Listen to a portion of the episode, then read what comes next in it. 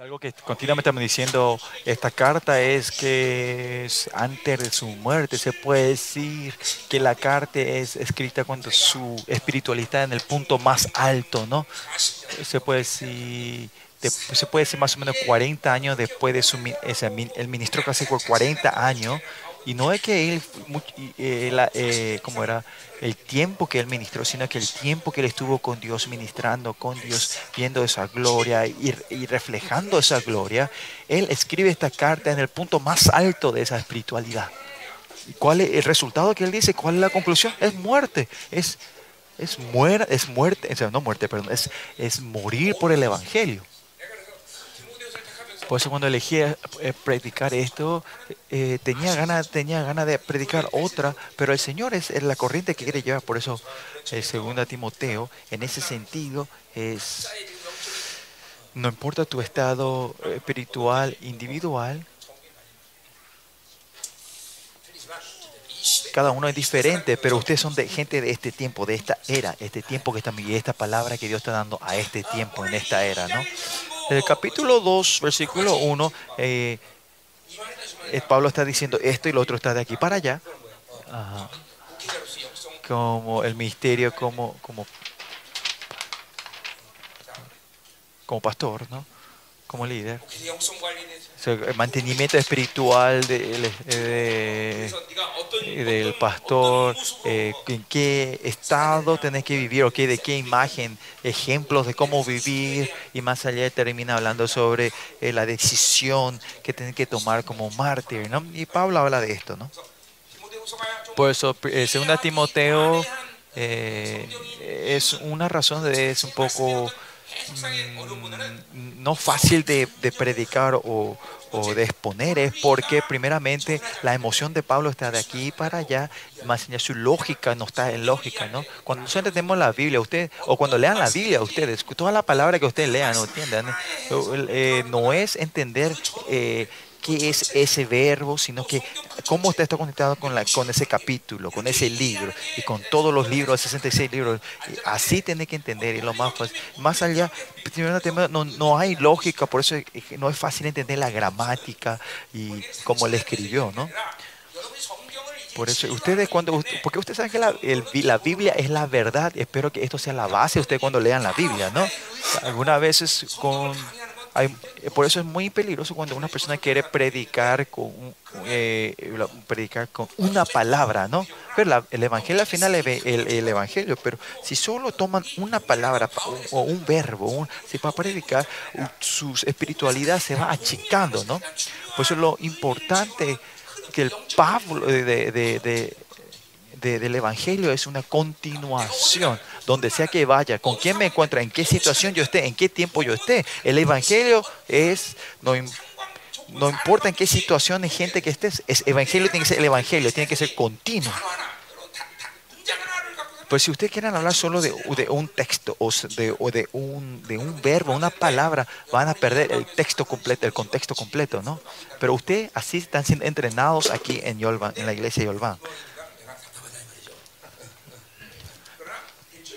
Pero yo sé que esto va a funcionar. Va. Ustedes, aunque no estén funcionando ahora, lo van a recibir, ¿no? Se va a formar, se va a poder, ¿no? A ver, yo tengo que ver el cielo, yo tengo que ver el cielo y creo eso, ¿no?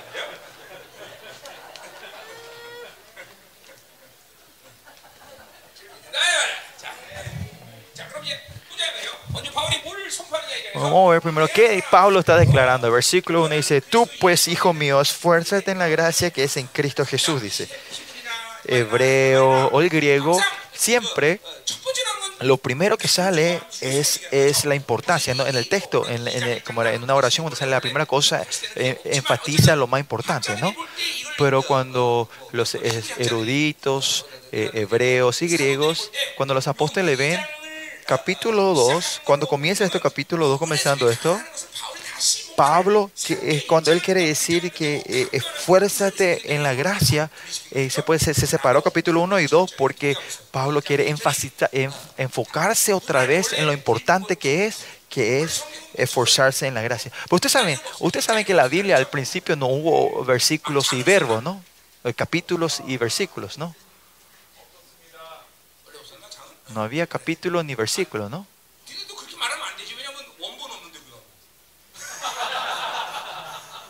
Pero que usted no puede decir no, no tenemos el texto original, ¿no? Bueno, lo importante es que comienza el capítulo 2, versículo 1, dice que se, se enfoca en esfuérzate en la gracia, se fuerte en la gracia, ¿no? ¿Por qué gracia es tan importante aquí? En capítulo 1 hablamos un poquito de esto, ¿no? Y Pablo aquí está diciendo en Cristo Jesús, dice que es en Cristo Jesús. ¿Qué quiere decir? La gracia solo podemos encontrarlo en Jesucristo, dentro de Él. Afuera de eso no existe. Estar en Jesús es que la gracia está en Jesús. Y, y si Jesús comenzó, que significa que Jesús comienza la gracia, ¿no? cuando Jesús se manifestó en esta tierra, todo el pagó el precio, el sacrificio, ahí comienza la gracia. Claro, en, en, en Antiguo Testamento se usa la palabra gracia, pero ese es un poquito, un poquito diferente, ¿no? De la gracia que se habla en, el Nuevo Testamento. Porque la gracia del Antiguo Testamento se puede entender un poquito más como amor. Amor o, o hizo un acto bueno, algo bueno. Pero la gracia del Nuevo Testamento no es así, no tiene, es otro significado. Y más allá de nosotros, eh, una, una, palabra mal que usamos, la gracia usamos mal en esta tierra, en, nuestra iglesia, hacemos a media y decimos, es, ah, es todo gracia, por la gracia, por la gracia. No, e, eso están, abaratando la gracia ustedes, ¿no? Están completamente, ¿qué, ¿cómo puedo decirlo? No? no se puede decir cuánto ustedes están están tratando la gracia de Dios. La gracia no es, no es así, vamos a media, vamos a tapar esto. No. Esto tenemos que ver del, del estándar del Dios creador, no es como los hombres, ¿no? Los hombres, los creadores, hablamos, ¿llegó el helado? Vamos a compartir el helado. Y justo cuando iba a ver la gracia, ustedes me hicieron parar. Como ayer, ¿qué? Con tu boca ustedes toman el, helado, el oído y el corazón abran para escuchar la palabra. Amén.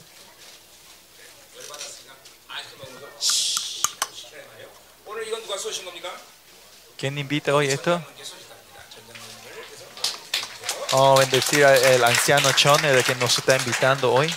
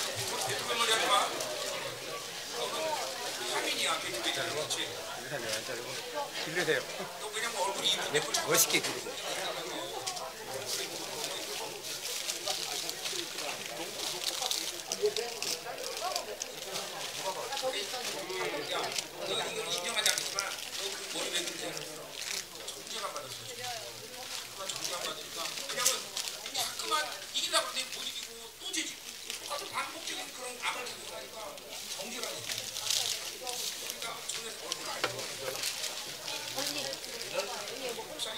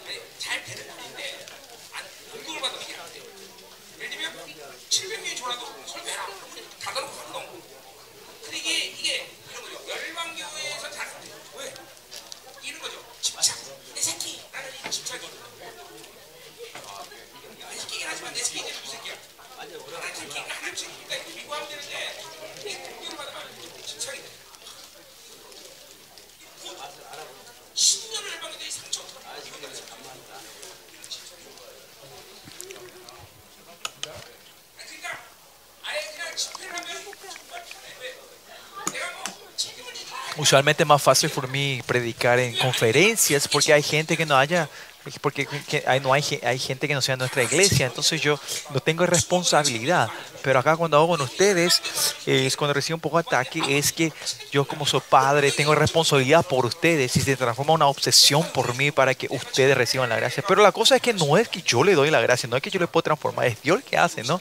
Y cuando recibe este ataque, cuando me dice que no te fijes, si te fijes en mí, solo tengo que poder. Pero eso demuestra que yo, que yo no soy, yo no soy un profesional, ¿no? Que soy todavía un amateur, ¿no? Es, tengo que poder cerrar cuando no tengo que ver y ver lo que no tengo que ver, ¿no? Así que no le tengo que prestar tanta atención y poder solo seguirle a Dios, pero como ustedes son mis hijos y eso se transforma de una forma así, ¿no? Bueno, están todas las, recién a todos los lados, así que vamos a entrar a la palabra, vamos a comenzar. Vamos a seguir, ¿no? Ya que comenzamos a dar, voy a ver solo el cielo. Y bueno, y por eso en el Nuevo Testamento la palabra gracia es de otro nivel o Antiguo Testamento. ¿no? Ayer hablamos también de esto, que la gracia es el regalo del rey. Por eso este mundo hay muchos reyes, pues si un rey no te da podía recibir de otro rey, pero este rey es el único rey para nosotros.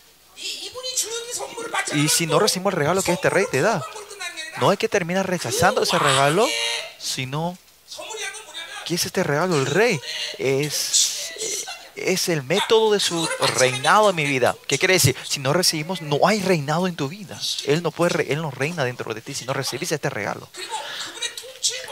Y, si te apartas de su reinado, de su dominio, ¿qué viene en tu vida? Es que el reino de Dios falla dentro de ti, ¿no? Y es algo que continuamente en tu vida cristiana, no es que cuando vos te vas a trabajar, no es que vos te vas a ganar dinero, sino que te, vos te va a manifestar el reino de Dios donde trabajas. Esa es, esta es nuestra meta en nuestra vida, donde te vaya, donde trabaje, donde sea. Es que Dios me llamó en mi familia, en mi escuela, en mis estudios, en mi trabajo, donde sea. Si yo soy hijo de Dios, cuando yo esté en ese lugar, Dios quiere manifestar su reino mediante vos, mediante ustedes, que trae el reino en ese lugar. Por eso yo le digo que el reino de Dios, no es que la palabra esa no es que dice, no es que el reino de Dios vino, sino que el reino de Dios está dentro de ti, está en ti.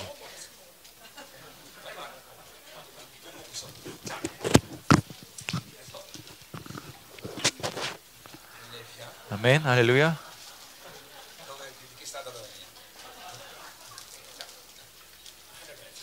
Tengo que ver solo el cielo, mirar el cielo. Aleluya, Señor. Se abre el cielo.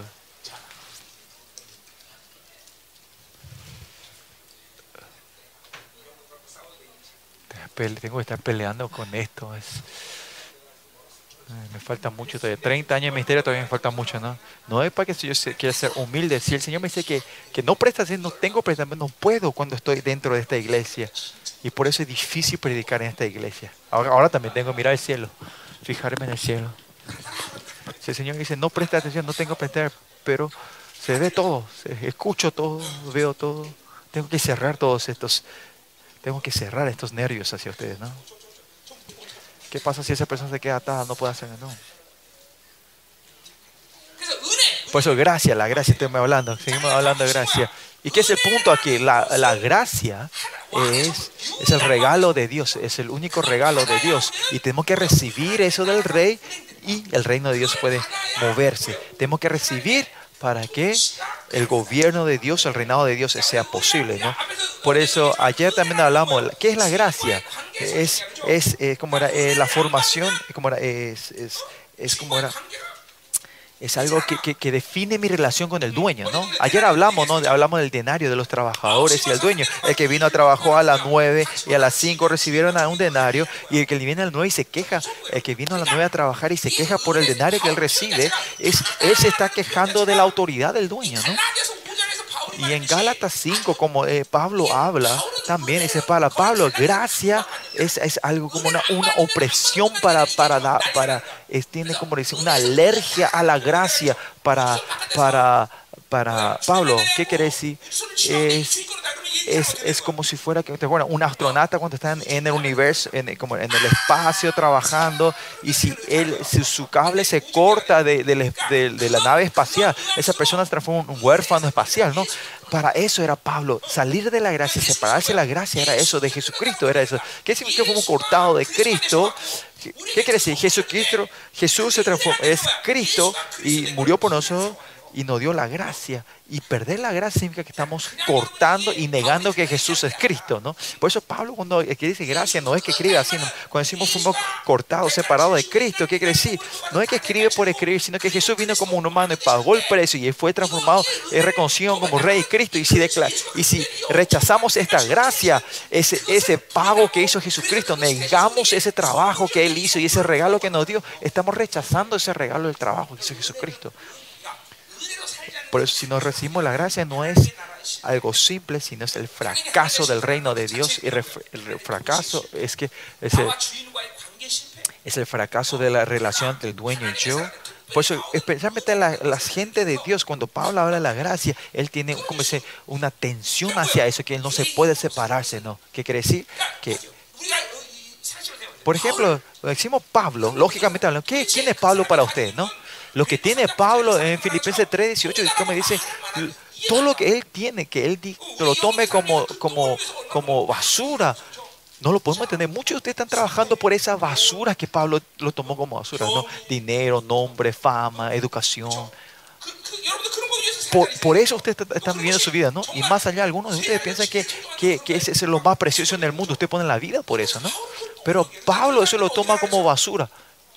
¿Qué le dije? La gente que buscan esos, que yo que te dije, que se vayan al baño del Pablo para encontrar todo eso, ¿no? La caca. ¿no?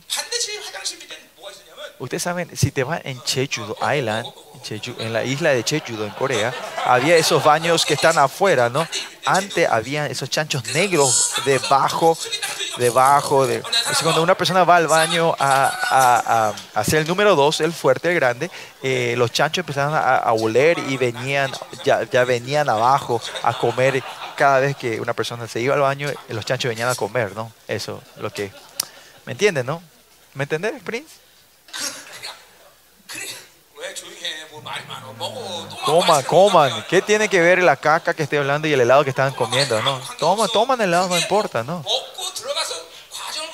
Es el helado que ustedes comen y entra y, se transforma dentro de usted y el que sale esa es la caca, así que no importa, ¿no? So, pues al final es, ustedes no están tomando helado, sino están tomando... ¿Yo por qué estoy traduciendo esto? esto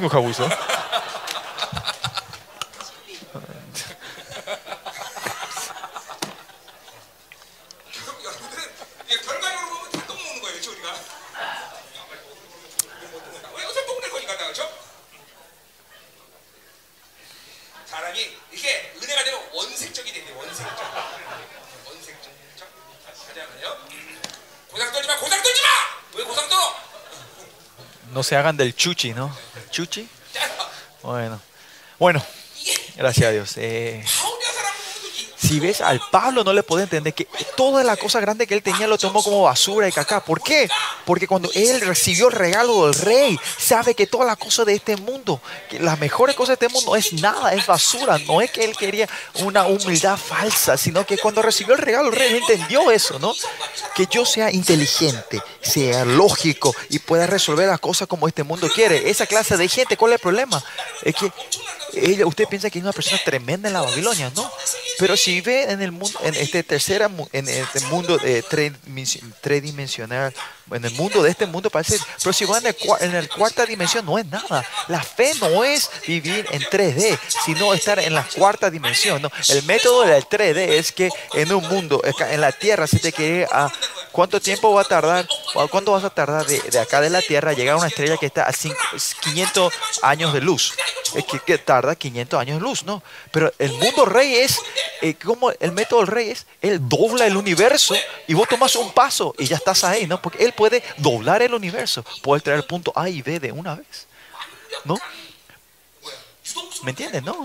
Por eso este universo es un universo que, que, que, que tiene vida, es un, mundo que se puede expandir y se puede eh, comprimirse, ¿no? Usted sabe que cada minuto, cada segundo, ese muestra que, que el mundo se está expandiendo, ¿no? Por eso, miren, la palabra de Dios, vida también que puede ser dentro de ustedes. Cuando yo voy a predicar el libro de Efesios, de un capítulo 1 al 6, puedo hacer un mes o puedo terminar en, en una sesión, en una semana, porque esto es vida. Yo puedo eh, comprimirlo y extenderlo, ¿no? Lo mismo, chicos.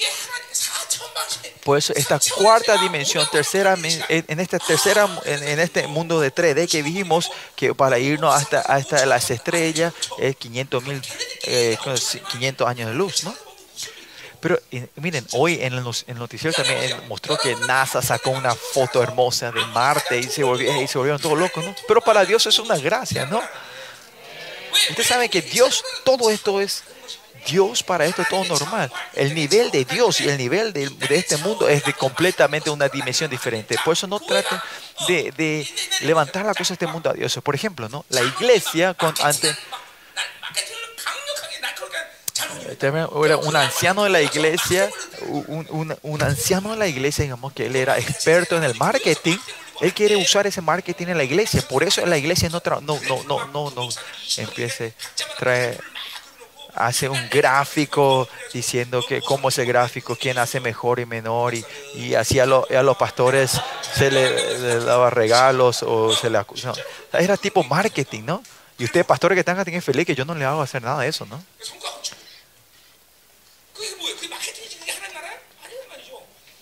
Ese es el marketing, no el reino de Dios. Por eso la gracia. Yo quiero que sepan que no el contenido de la gracia, que la gracia. Porque la gente de Dios están tan obsesionados por la gracia de Dios. ¿Por qué? Porque esa es la vida, el método de Dios. Es, el único regalo que Dios nos da. Porque ese es el único. Aparte de eso, no hay forma de vivir, la forma de vivir del reino de Dios. Si usted con tu método de la carne, tus pensamientos, tus formas, no vas a poder vivir de Dios. ¿Puedes? No. Por eso completamente estamos su gracia. El que experimentó su gracia continuamente se van vaciando. No es que ustedes a propósito duras penas, no, porque ustedes saborearon esa gracia. La Babilonia hace que vos seas inteligente y lógico. Pero el reino de Dios no es así. Sino cuando Dios dice con fe, toma una cosa, todo lo que está relacionado con tu vida, el sistema completo, es está sobre el reinado de Dios. Entre mi familia, mis hijos, mi, barrio, mi municipalidad, la nación y el universo. David que dice, cuando él estaba orando, el 150, al Salmo 150 dice que él cuando estaba orando en el templo, todos los ángeles de la creación empezaron a andar. Eso es verdad, ¿no? O sea que una persona que Dios, que Dios derrama su gracia, su reino se mueve. Y si su reino se mueve, significa es la escala que el reino de Dios es la escala donde abraza todo el cosmos. ¿Me entienden? Pues el método en sí, el método de la vida, el método de Dios es, es que mueve, ustedes están moviendo el cosmos. Por eso si ustedes viven de la gracia, entienden lo que yo estoy diciendo. Esto es la gracia. A usted dice, ay pastor, vos, vos sos tremendo, tenés una escala grande. No, si el reino de Dios viene, vas a entender eso. yo tengo ver a ustedes, tengo ver el cielo. el problema de ustedes, ¿saben cuál es? Es que aunque nosotros quedamos en Dios, todavía nuestro método de vida es que queremos usar a Dios para tener una vida un poquito próspera. Dios no es así, no es Dios que yo porque yo tengo 50 voy a pedir 50, sino que voy a decir cero, yo Señor, yo soy cero y necesito 100% de vos. Porque es imposible aplicar lo que vos tenés hacia Dios, ¿me entendés? No se puede. Miren, aquí hay gente que está... Ustedes saben... ¿ah? Ustedes saben el vaso de, de, tequila, ¿no? Un vaso de tequila, ¿no? Ustedes no saben, ¿saben? ¿Vos cómo sabes eso? ¿O tomaste mucho antes?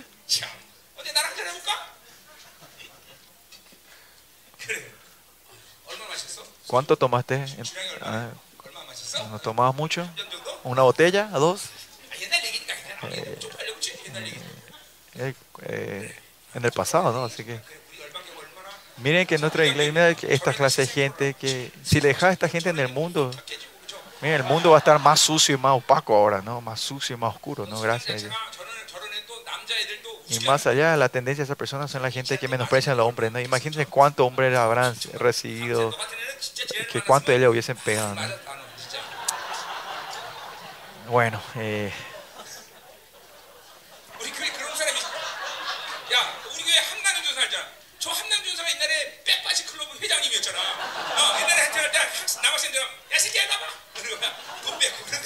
Yo sabía que la pastora Ham antes era una de las, ¿cómo se dice?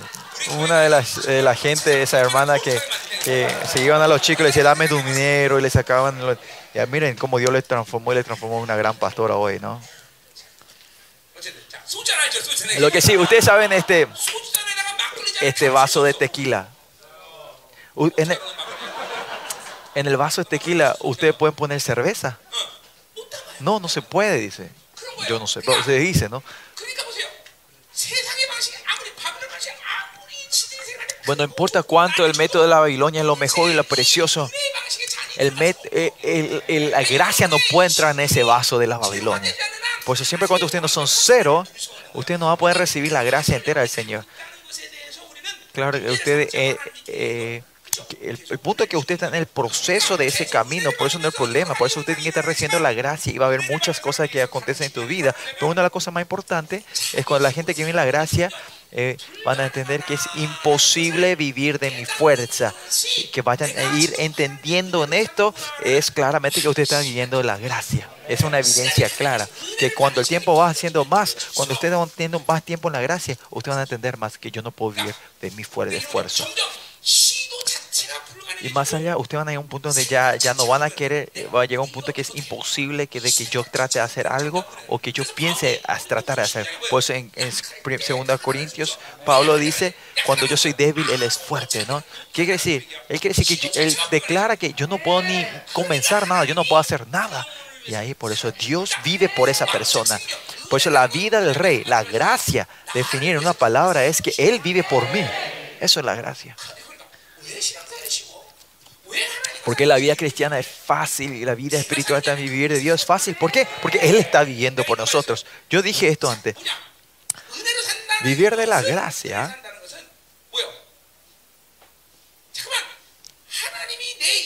es que Dios va formando los contenidos de mi vida, ¿no? Yo nunca dije que iba a ser pastor, yo no sabía que iba a ser pastor, pero cuando yo recibí a Dios, recibí su gracia, Él fue eh, formando o creando el contenido de mi vida, ¿no?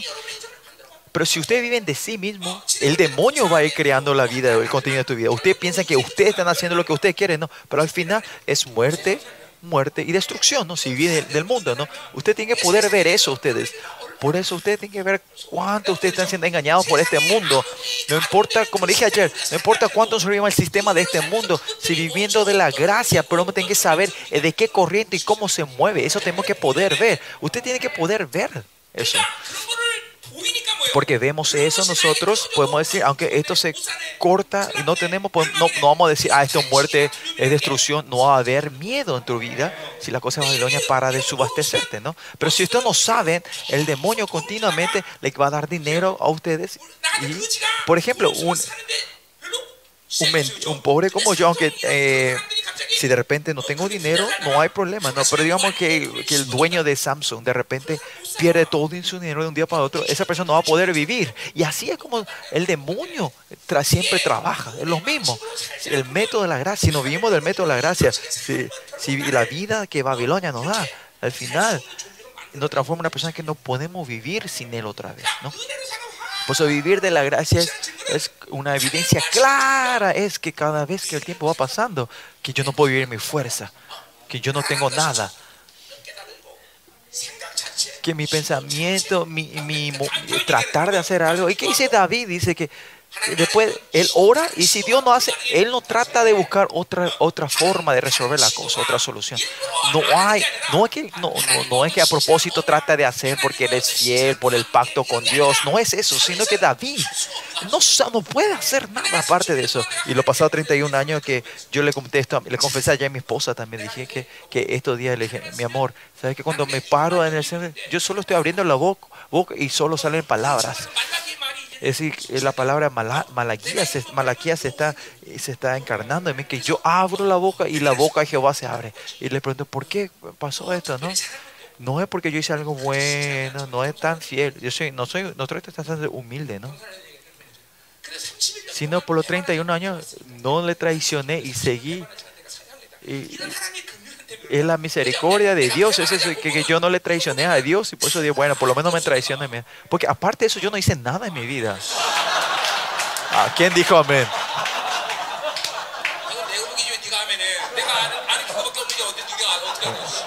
¿Cómo vos sabés que de verdad si yo no hice nada aparte de eso? ¿Quién dijo amén?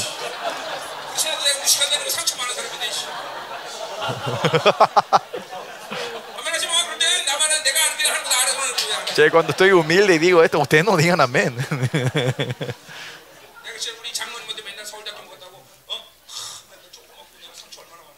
Ustedes saben cuánta herida tengo de que...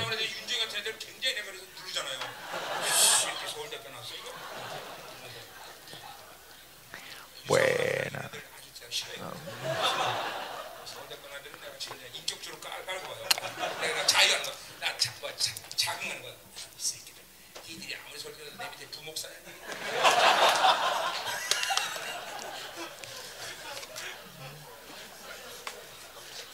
Eh, es chiste y perdí cu- cuando tenía que traducir, así que no- ríanse donde estén. 이러면 내가 Gracias a Dios. 변호 맞았겠죠 그죠? 자, Bueno, eh, 자 근데 아, 아무 데나 하면 하지 마 no digas amén cuando sea. 상처 또 경원전도 세명한 거잖아, 그렇지?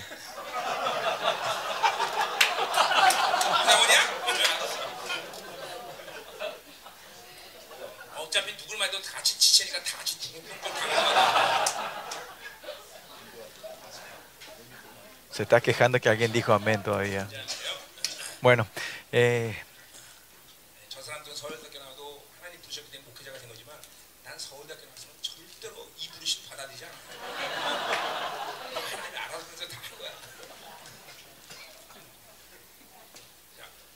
bueno, eh, la próxima vez voy a preparar un chiste para contarle a ustedes, para que se rían juntos. ¿no? 말안 들으면 부르심대로 안 살면 다 뺏겨. 진짜 다 파긴다. 그러니까 Pues hay que vivir del llamado, ¿no?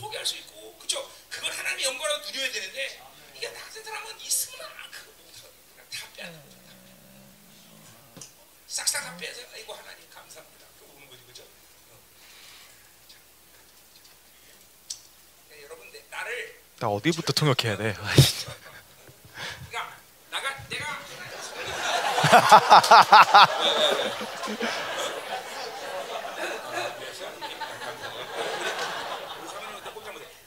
bueno, eh, es así. Eh, siempre cuando yo entienda la, la Biblia, los mejores siervos de Dios es Daniel. Daniel, que él solo conocía a Dios. Si ustedes saben el mundo como yo, piensan que eso es bueno venir del mundo otra vez. No, por los primeros tres años, 13 años de mi vida cristiana, hubo más tiempo que no comí que comí. Porque, Dios, porque estaba tan profundamente en el mundo para cortar esta tendencia. 13 años de dolor pasé y todavía estoy peleando contra eso, honestamente. Honestamente cuatro veces al año. Hay tiempo que tengo ganas de tomar cerveza, ¿no? Después de haber sudado, desde que sea, quiero tomar un, un litro de, de- de cerveza donde tomas todo de una vez y esa espuma sale por la nariz, ¿no? Extraño eso algunas veces. Ustedes no saben porque nos tomaron, ¿no? Pero... Y yo era campeón de racquetball en Estados Unidos cuando estaba, ¿no? O sea, este, uh, uh, jugaba al racquetball casi como 7 horas al día, ¿no? Espectacular mi posición, ¿no? Me sale bien todavía. Y después de 7 horas de racquetball, después sudado, tomar esa cerveza fría, bien fría, casi congelada, ese de un litro tomar de, de una vez. Y, de, y esa espuma que salga en la nariz. Y después sentí ese que, que, que y sabes, ese, que más o menos te hace girar la cabeza, ¿no? O te, te da un mareo pequeño, ¿no? Ay, esa emoción. Eh, cuando estaba en, la iglesia, eh, cuando estaba en el seminario, mis, los, mis compañeros decían, che, che, Mino, ese cuando te va, me preguntaban, che, eh, los boliches son lindos, son buenos. Y yo le dije, anda vos, ven. Ey, ey, ey. Mino, es cuando vos tomás de verdad, te, te, te, eh, te marea. Y yo le digo, anda a probar. ¿no? Yo era una persona mala, ¿no? ¿Por qué? Porque cuando ganas todas estas tentaciones vas a ser eh, siervo de Dios. ¿Quieren probar ustedes? ¿Quieren? ¿Por pues eso ¿eh? Bueno, sigamos. 우리 세미 주식 갈래? Ani, eh, ¿quieren esto? ¿Puedo Jabasco? 가세요. Bueno, sigamos. ¿Puedo Jabasco? Pero eh, lo mejor es como Daniel, no saber el mundo, eso es mejor. Eso, eso ese es, la, fo- ese es no- lo normal. Como alguien como yo que vive en el mundo y venir a Dios, es, es un trato especial de Dios. Y, y muy, esa gente es, no es fácil vivir como un siervo santo de Dios. Le estoy diciendo la honestidad. Y lo- la cosa es, no caigan en la tentación, no pasen por la tentación del pecado, ¿no? Estos que recibiste en Jesús. Por ejemplo, ¿no? Yo no tengo más tentación de ir a, ver películas, cine, ¿no? porque ya no tengo más esa energía del, pecado dentro. Pero entre ustedes, si van experimentando el mundo, van a seguir cayendo en estas tentaciones. Fácil. Por eso ustedes tienen que saber eso, ¿no? Estamos viendo la gracia, llegamos hasta aquí, ¿no? La gracia. La gracia. No puedo decir qué gracia, pero es la gracia. Es fuerte en la gracia. Y más allá, eh, la gracia es, es, es es neutra.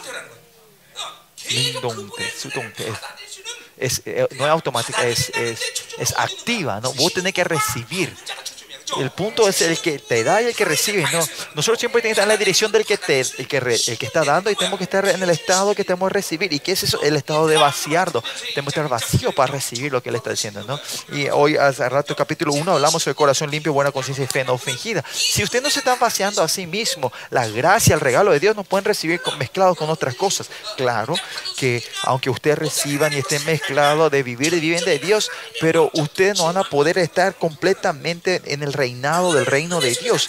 Si, por eso, si usted vive, si, pues, ustedes se acuerdan, yo tengo, cuando hacemos el corazón puro y el corazón pobre, pobre en espíritu, es continuamente ir vaciando. Y, cuando ustedes saben, cuando algo se mezcla, te va a doler mucho. Y por eso dice acá, pero que hay debilidades ustedes que dejan entrar estas arenas y se mezclan, pero ustedes no lo pueden dejar por mucho tiempo. El- el- la mezcla en sí es dolor. Por eso, po- bendito, bienaventurados los que son pobres en espíritu. ¿Qué pasa si esos pobres en espíritu? Vas a ser los que ya, ya lloran delante de Dios. Bienaventurados los que lloran, ¿no? Por eso, los que buscan el ser pobre en espíritu van a llegar al espíritu de- del llanto, ¿no? ¿Por qué? Porque estar mezclado dentro hay algo, una, mezcla entre otros y no puede aguantar sino llorar, ¿no? Y en Ezequiel que dice, dice en un corazón blando, ¿no?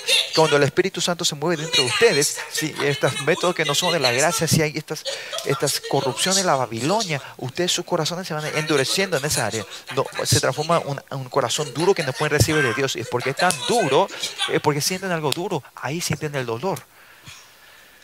Ah, mira, qué duro está mi corazón. Tiene muchos callos estos callos, dolor, llamo, llanto, dolor, lágrimas. Si ustedes no saben, ustedes, estos estados, ustedes no es un estado que no están recibiendo la gracia continua. Si usted continuamente está recibiendo la gracia, usted van a experimentar esto.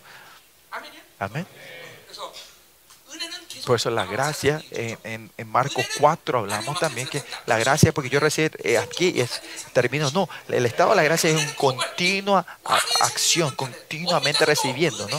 Y más allá, y porque es la vida del rey, y, y la gracia que yo recibe ayer, que recibo hoy es totalmente otra, otra cosa, no es el mismo de ayer, es otra gracia. Usted piensa que es lo mismo, pero Dios nunca te da algo igual siempre te da otras cosas y te va llenando con las cosas.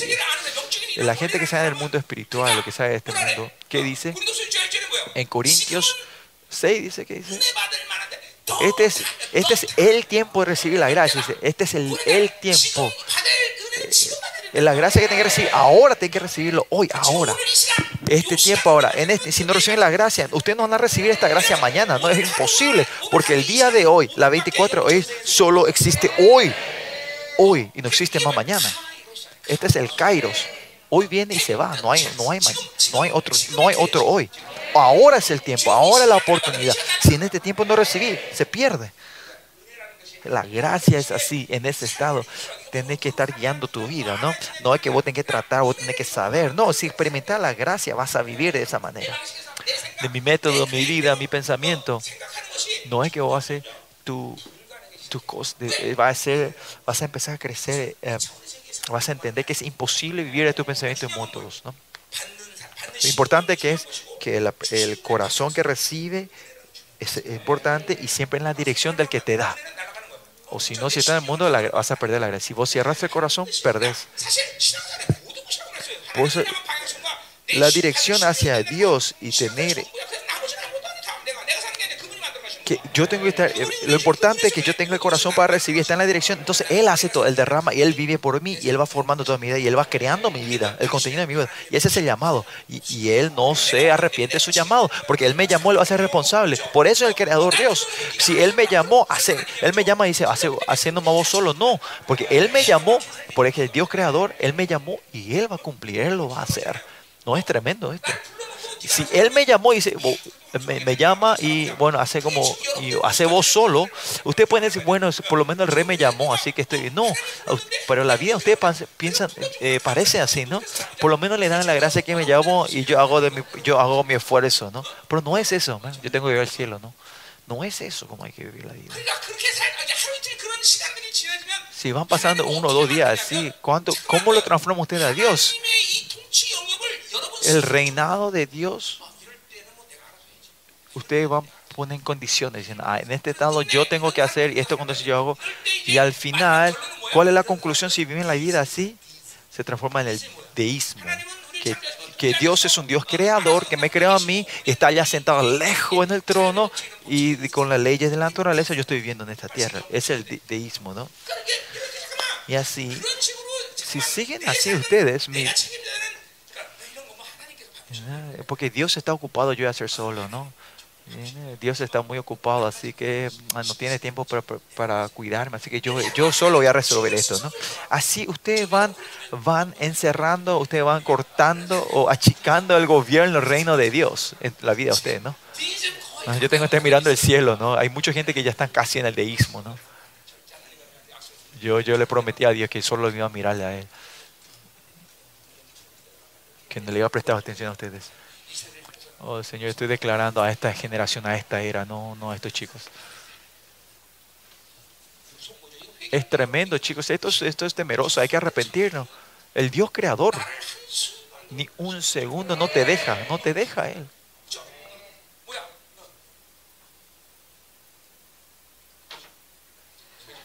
Miren. Hola.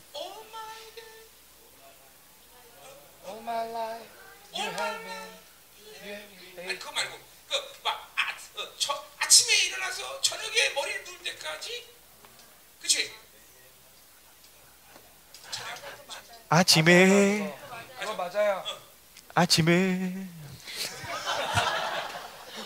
오늘 그분이 내 손을 붙잡고 한 Que- 번도 놓지 한 번도 놓지 Que la- hay una alabanza que dice que Él me agarra la mano y nunca me deja, ¿no? Ah, Estoy. 어, 그래 놓지 않아 그 es- hay una alabanza, ¿no? Eh, No me acuerdo de repente la letra, ¿no? Que desde la mañana a la noche. No.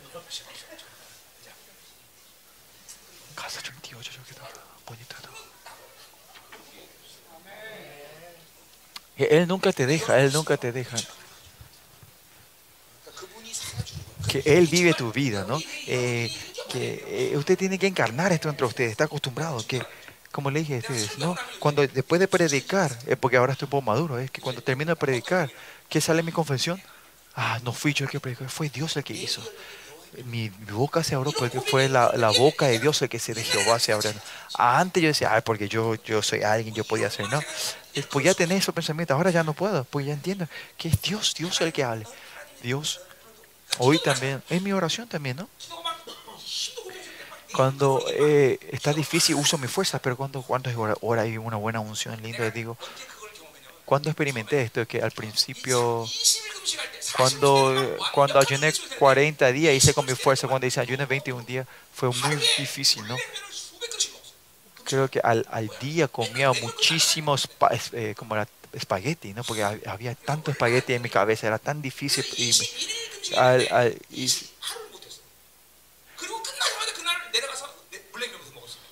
Y, el ayuno 21 días era, ¿no? Y no pude terminar 21, terminé 20 días y al, un día me fui.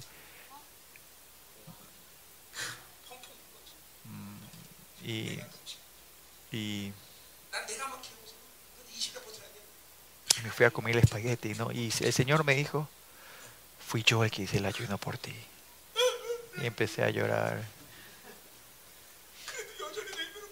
Pero igual que tengo ganas de comer espagueti, Señor. Dije.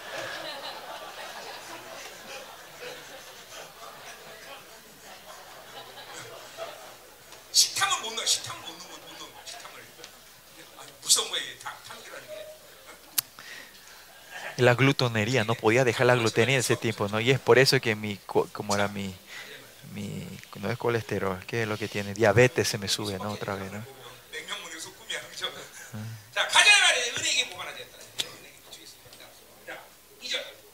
Versículo 2. Versículo 2 al 6.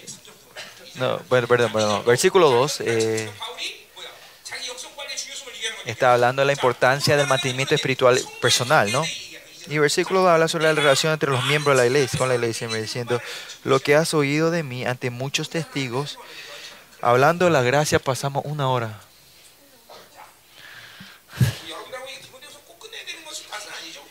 No hay una urgencia de terminar el libro de Timoteo con ustedes, ¿no? Así que pero tengo que ver el cielo, perdón, tengo que ver el cielo. Versículo 2. Habla sobre la relación entre los miembros de la iglesia. Lo que has oído de mí ante muchos testigos, esto encarga a hombres fieles. ¿Qué significa ante testigos? Muchos testigos. Que los testigos te... Esa palabra que los testigos... Que los testigos han respaldado que esto él, él pueda eh, proclamar a los hombres de fieles, a los fieles. Viene la palabra fe, ¿no? Fiel, fieles. Es fe hombres de fe o fe, hombres fieles. El reino de Dios es que los hombres de fe mueven, no cualquiera. Es todo fe para el reino de Dios. Después de la gracia, la palabra que casi siempre sigue, casi siempre es de la gracia, es la palabra que sigue es, es fe. Casi la mayoría de veces. Cuando dice, hablan de la gracia y después el que le sigue es fe. Claro, hay procesos, pero hoy no voy a hablar de estos procesos hoy, pero cuando si recibiste la gracia, viví de la fe. Por mediante por esa gracia, por esa fe, en la gracia recibiste la salvación, dice, ¿no?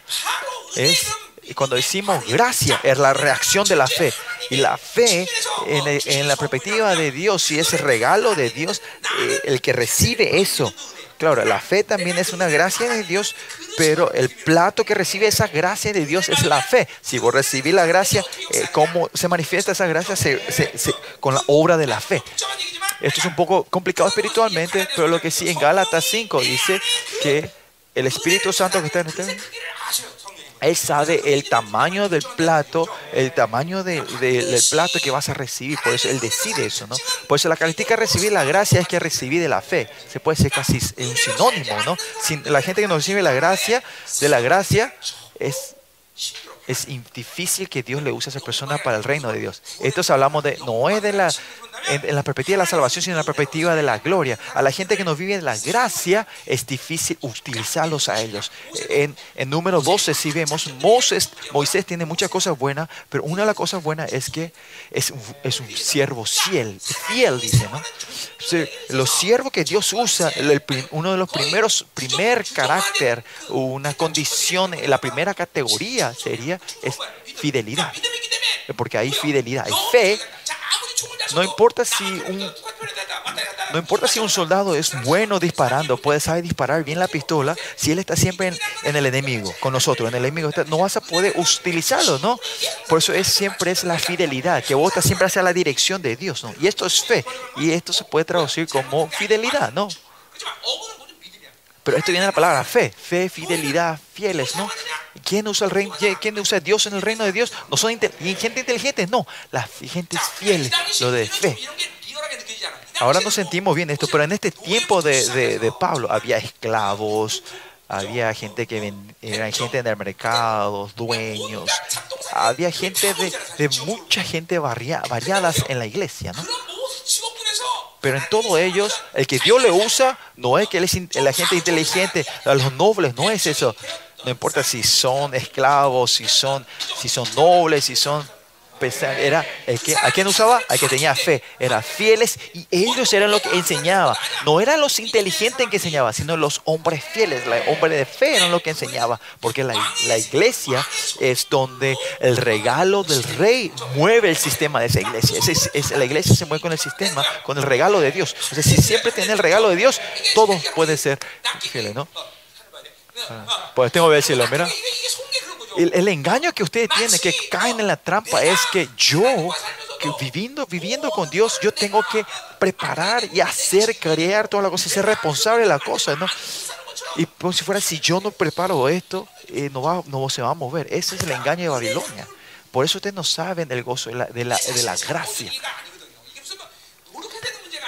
Y no es tu que usted se tiene que preocupar, pero, pro, eh, pero eh, procurar, sino que cuando recibieron eh, la, salvación de Dios y sabían eso, en el momento que se la salvación, esto tiene que ser normal la vida de ustedes hasta hoy, pero la aseguranza de la salvación, no, no, creen, no tienen la fe en la salvación, no tienen fe en la justicia de Dios y con esa gracia a medias, comiendo esta verdadera verdad de Dios en la iglesia, exponiéndose a la, a la gloria de Dios, hubiesen vivido así, pero continuamente se han engañado con la Babilonia, viven así. Mm. Supongamos, digamos que tu nombre está en el libro de la vida pero si son hijos de Dios así, pero el método de tu vida es completamente igual que la gente del mundo, o más allá, tener que vivir una vida más. Porque la gente de este mundo, por lo menos, ellos, la gente que vive en este mundo, ellos tienen, tienen un área sobresaliente. Pero ustedes, porque están a media de aquí allá, no saben hacer nada. Por eso tienen que ser más malignos, tienen que ser más codicio. ¿Por qué codicia? ¿Por qué? Porque nosotros tenemos que dar diezmo, ¿no? Entonces ustedes solo viven con nueve y ellos viven con diez, ¿no? O sea, ustedes tienen que tratar de robar y ganar más que este mundo, ¿no? Por eso si todavía van a la iglesia y no tienen gozo de vivir la gracia, cuando yo veo esto, vivir así es normal. Claro, tampoco, no es que Dios no tenga misericordia, Dios, pero también se le, tiene una frustración Dios de ustedes, ¿no? ¿Por qué, no pueden, ¿Por qué viven así nomás? El regalo que yo le di no tiene tanto valor. No es eso, ¿no? Este chicos, ustedes están siendo engañados. Estas mentiras. Ustedes tienen que... Si usted viene de la Babilonia, algo que siempre les sigue a ustedes. Es que, que- porque tiene que cubrir, eh, eh, como era, cerrar los ojos para que usted no vea el método del reino de Dios. Viene la mentira. Si tiene Babilonia, hay mentira, hay engaño. Es, es, es, algo prince, es una regla, una regla. Si usted tiene Babilonia, viene el engaño para que usted no puedan ver el reino de Dios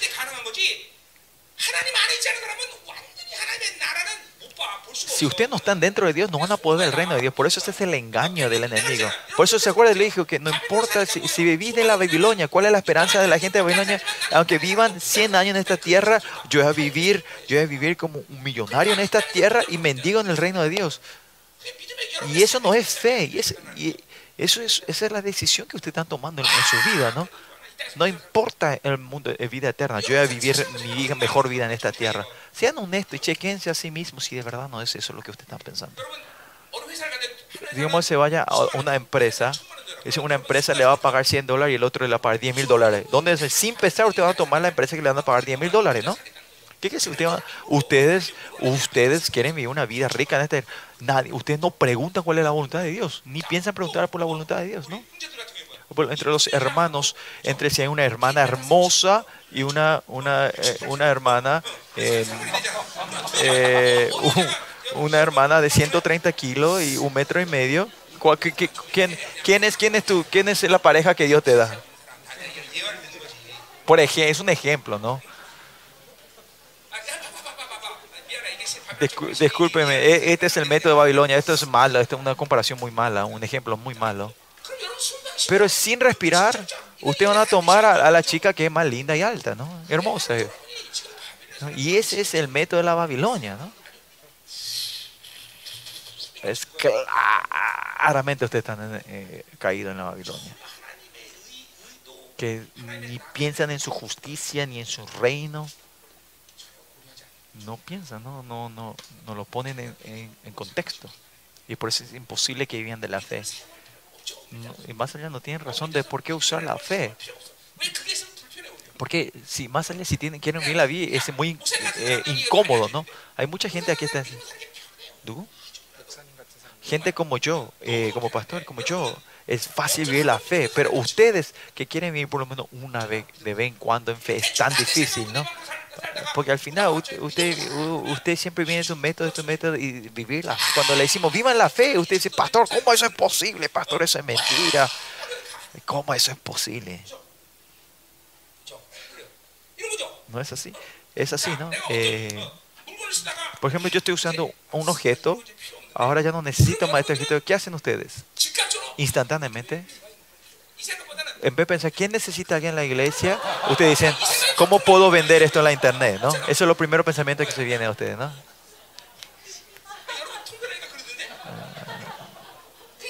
Miren, ¿no es verdad?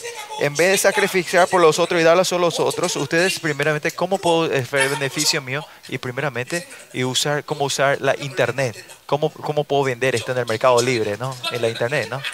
No piensa en quién necesita, a quién le puedo dar. ¿En mi ejemplo está malo? Es muy correcto, gracias.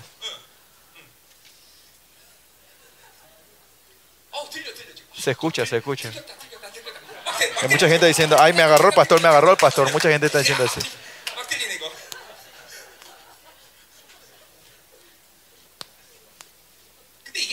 Pero ustedes saben qué? Esto. Cuando yo estaba eh, en, la, universidad, en el marketing, se decían que estudios, dice, en el marketing, el sistema del business, ahí se hablaba, no es que sabían cómo se movía. En ese tiempo que dijeron, hace 20 años atrás, sobre el marketing, o 30 años del marketing, decían que en la generación que viene, la, el negocio tiene que ser que yo que yo voy, en ese tiempo dice que yo voy a ser eh, como era el dueño y yo iba a ser cliente, ¿no? Y este es el, en esta guerra ustedes que la codicia, porque la gente sabía, el demonio sabe cuál es la codicia humana, es eso, ¿no? Y si en el tipo mercado libre, eh, significa que yo, yo soy el vendedor y yo soy el comprador, ¿no? Yo compro y vendo, ¿no? En ese lugar. Y ese es el sistema Babilonia, ¿no? 40 años atrás, cuando yo estudiaba en la universidad, ya se hablaba de esto, ¿no? Del método, ¿no? Claro, yo no pude terminar mi universidad, pero por lo menos en. Ustedes aunque me vean así, yo me fui a estudiar inteligencia artificial en Estados Unidos hace 40 años atrás, ¿no? Yo me fui a, estudiar, me fui a eso, ¿no?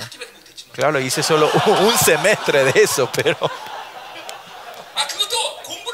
Y no es porque no sabía estudiar, porque me caí, eh, ah, eh, me, caí en, en, básquetbol, ¿no? Me caí, me, como era fanático de Chicago Bulls, eh, Chicago de Michael Jordan, ¿no?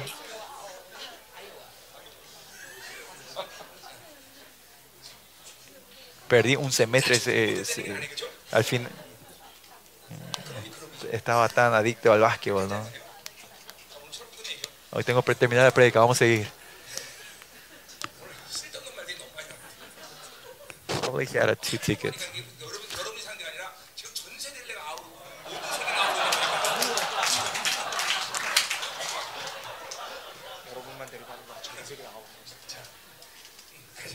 Bueno.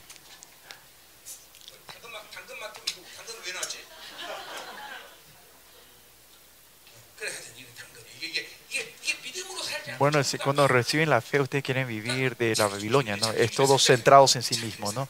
La gente que se aman a sí mismo, ¿no? Que el sistema del mundo, que hace? Que ustedes se aman, se, un sistema para que se amen a sí mismos, ¿no? Todo lo que delivery, todo esto, es todo amarse a sí mismo. Si vos estudias el carácter maligno del hombre, podés, ahí viene, ahí te van a dar los resultados de cómo ganar mucho dinero, ¿no? más allá de tu seguridad, porque cae en el deseo de la seguridad. El mundo es así como ent, es, estas, estas cosas, eh, eh, como era, eh, herramienta de seguridad. Porque si caes en la seguridad propia, vos buscas muchas cosas para asegurarte, no tu seguridad propia, ¿no? Y más allá del futuro, muchas guerras por este temor. O sea, necesidad de esas seguridades propias, ¿no? Esas, eh, protección propia y eso, ¿no? Por eso lo, eh, la empresa Ent. Esta es una empresa buena que están. Eh, eh, como la están influenciando o están trabajando con la con, con, el deseo de la carne de, de la seguridad, ¿no? Y vemos todos los Amazonas, Amazonas, Amazons, ¿no? Todos esta clase de, de página web y trabajo es que, que, que, mueven los deseos de la carne en lo humano, ¿no? Y si, nosotros podemos poder ver cómo el, el demonio se está moviendo para no caer en la adicción o caer en esa trampa, ¿no? Si ustedes usan esto sin, sin protección, sin estar atentos, tu deseo de vivir la carne se va creciendo más y más. ¿Cuál es la obra del enemigo? Es que la muerte te quiere matar, ¿no? Parece que con esto ustedes están eh, viviendo una vida más cómoda, más fácil para final. Esto es para la destrucción y, y, y, la muerte. Porque con esta mina va a venir un tiempo que, que cuando pierdan todo esto de repente, se corte todo, no van a poder vivir. Y ahí, al final, el anticristo van a van a recibir lo que el anticristo te da como vida, entonces después, ¿no? Esto tienen que poder ver ustedes, abrir los ojos para ver esto. Por en Corintios, 2 Corintios, Pablo que dice, no, tengan, no usen, o sea, los que tengan, vivan como si no tengan, ¿no? O sea, no usen así nomás, por estas cosas que no son eternas, no caigan en la trampa de estas cosas que no son eternas. La cosa que no el dinero no es eterno, ¿no? Aunque tengan o no tengan dinero, no, no sean, no, no, no caigan en, no caigan presos en eso, ¿no? La gracia que es la gracia que va formando al hombre la fe, pero si viven de la forma de la Babilonia, él transforma hombre del demonios. No duden de esto. Por eso acá versículo 2 dice que eh, lo que has oído, eh, encarga a hombres fieles que sean idóneos para enseñar también a otros, ¿no? Es todo fe aquí. Es lo importante de vivir la fe. Si tenés la dirección correcta hacia Dios y los que se mueven hacia la dirección, Dios usa a ellos. Él encarga el reino de Dios a esas personas, a esa gente. Por eso no importa qué, qué currículum ustedes tengan de esta tierra o qué es lo que tengan, no tiene nada que ver con el reino de Dios. No importa cuánto un bicho sea tan brilloso o lujurio, ahí tenga la lujuria, no vive más de un día, ¿no? Ah, mirá, mirá vos, vos mosquito, mosca, mirá tu pico, tu, tu ala es hermosa. Pero al día siguiente mueren, ¿no? Desaparecen esos bichos, ¿no? No saben que viene mañana. Pero mirá qué, qué fea que sos, qué, per, qué perdedora sos. Pero vos puedes vivir mañana y podemos hablar eterna, la eternidad con esta persona. No importa cómo es la imagen exterior, si tenés la fe, ¿no? Si tenés fe, no importa, ¿no? ¿No te gusta? Bueno, puede ser bichito, ¿no? Ay, qué lindo tu ala, ¿no? Bueno. Ah, tengo que ver cielo, perdón.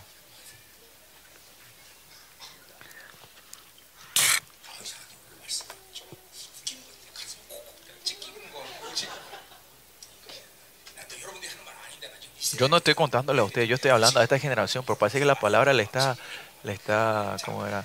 Eh, clavándole en el corazón a ustedes, ¿no? Bueno.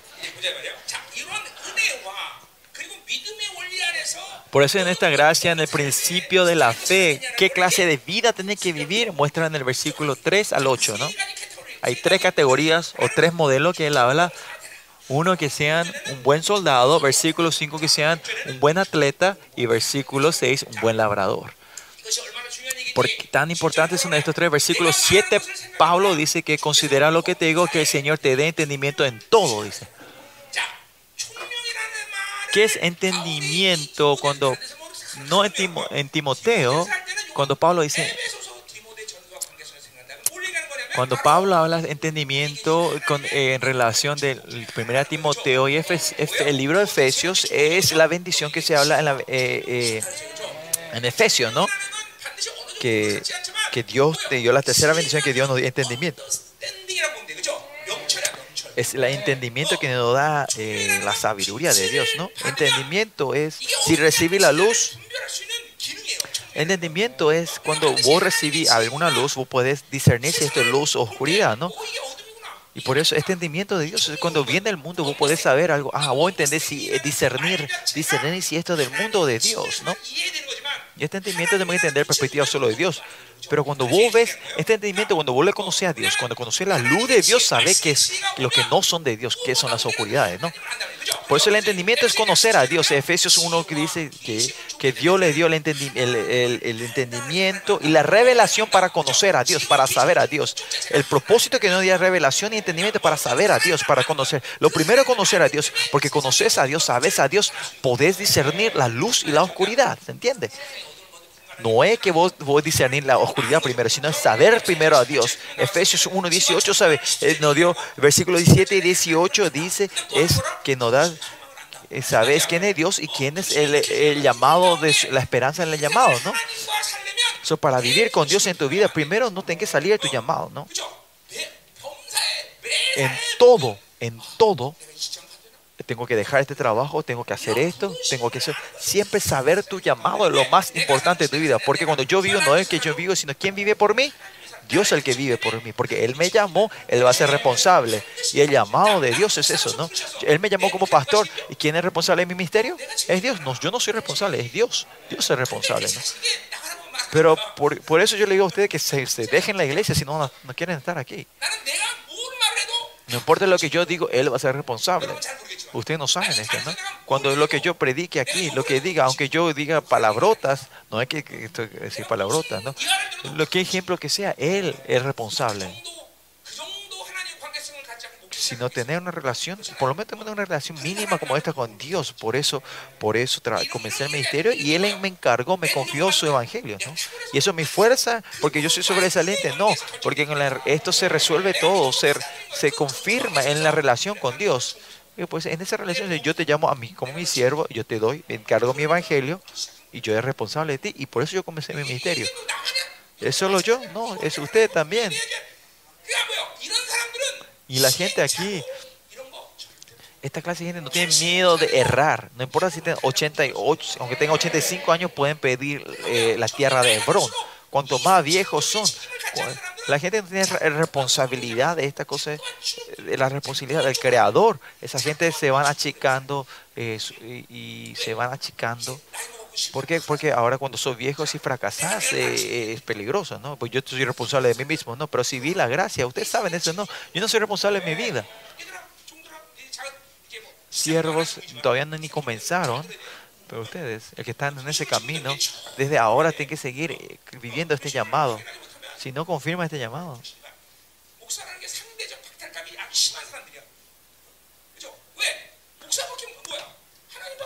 porque usted solo saben a Dios.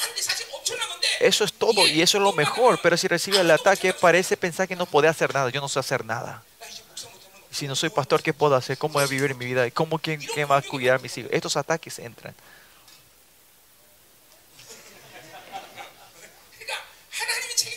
Por eso tienen que tener esta confirmación clara que Dios es responsable. Es difícil ser pastor. Hay nuestro pastor asociado, ¿no? Si yo le echo al pastor Jun, ¿qué va a hacer? A esa edad, ¿dónde se va a ir a ser, para ir a ser pastor a otro lado, no? Tiene doctorado, hay muchísimos doctorados en la calle, patada. ¿eh? Pero miren la cara, él está inseguro. Sí, de verdad está inseguro, está muy inseguro.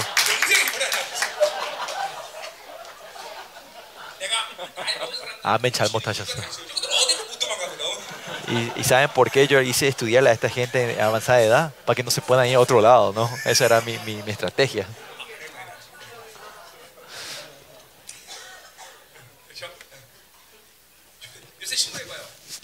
Miren los diarios en estos días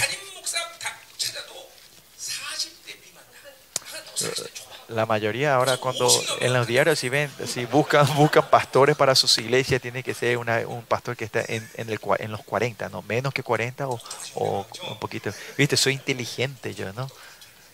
No soy inteligente, sino que Dios es responsable, por eso Él es pastor, ¿no? Él, Dios es responsable de la vida de ellos, ¿no es así? Por eso el año que viene yo voy a practicar eso, ¿no? Le voy a mostrar eso, demostrar eso, cómo es que Dios es responsable. Bueno. Y por eso no entiendo por qué usted no puede vivir esta vida valiente. Por eso, a la aseguranza, a la justicia, usted sí o sí tiene que encontrarse ese evento de la justicia de Dios. Ah, que Dios me dio esta justicia para encontrarse conmigo. Este evento es lo más grande para ustedes, lo más importante. Si eso se forma, lo demás es todo fácil. Eh, la cantidad, la velocidad el tamaño. Eso, empezar a caminar en Dios y está pegado en la iglesia pero si no tienes esta aseguranza en la justicia, estar sentado aquí es doloroso, es miserable. Con esta vida de bichos, vivir, tratar de vivir el reino de Dios, no vas a entender, no vas a saber, no puedes ni ver. Por eso es muy insegura esa vida. Mucha preocupación. Por esos tres puntos vimos, ¿no? Primero dice que seamos soldados, ¿no? Un buen soldado, ¿no? Que seamos un buen soldado.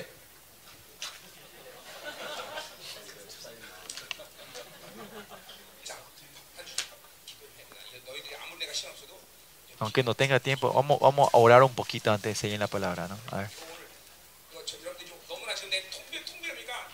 Mi, mi, estoy sintiendo que mucha gente está sintiéndose, está haciendo el mea culpa, ¿no? Hablando de ese mercado libre que está... está, está, eh.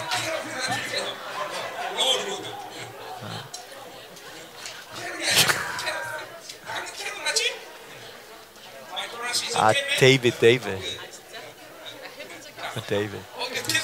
Estoy escuchando muchas, eh, ¿cómo era? Este sentido de culpa, de- Chicos, eh, eh, en Corea hay un- una aplicación llamado Tangen Market o Market que donde compras y vendes, ¿no? Pues, lo que sea, anyways.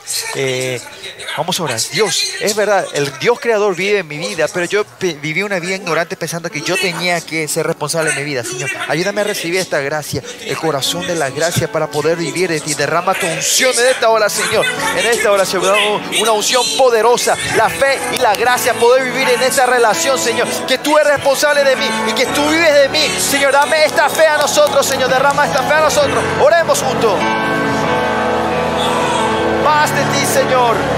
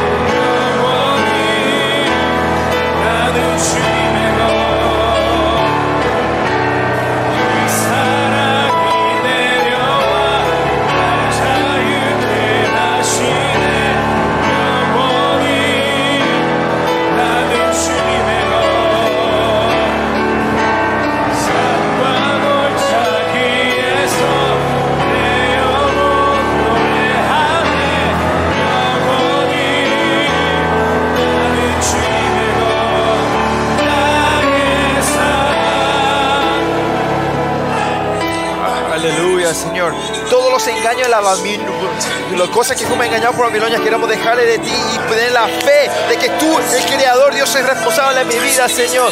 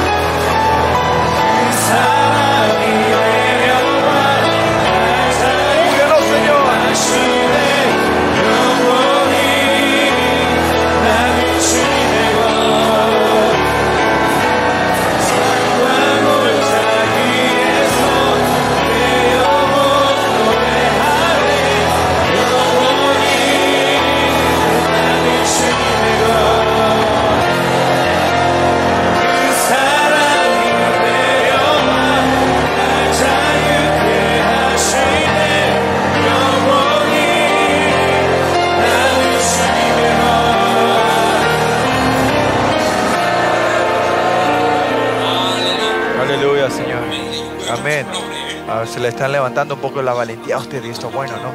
Tiene que tener esta valentía, este coraje, chicos, que viva una vida valiente, no teman a nada. Porque el Creador Dios es responsable de tu vida. Crean en esto, tengan fe en esto. ¿Quién es nuestro Dios que vamos a temer nosotros? No hay nada que temer, chicos. Porque usted tiene miedo de vivir como pobre en esta tierra. No, usted no se preocupe. Claro es esto, ¿no? Que eh, la vida, Dios va a ser responsable de tu vida. Que van a vivir una vida gloriosa en ese, en- eternamente. Vamos a bendecir los unos a los otros. Tú eres una persona que el Creador Dios es responsable. Dios es el Creador Dios es responsable de tu vida. Crean en esto, crean en esto. Vamos a seguir con la palabra. Amén, amén. Vamos a seguir. ¿Creen en esto, chicos? ¿Pueden creer? Tengan esta, este, este coraje, esta valentía, ¿no? Y, y, y menosprecen, miren, miren, pongan al mundo bajo tus pies, ¿no? Nosotros, ustedes no son bichos, bichos que vienen de un día para el otro. Si tienen estos ojos, ustedes si ven así, si ven la gente de este mundo,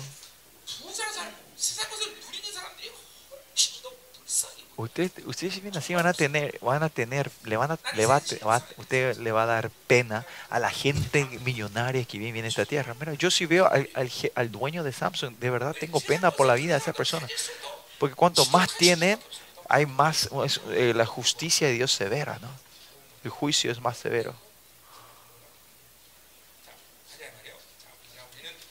Por eso nosotros no somos bichos, ¿no?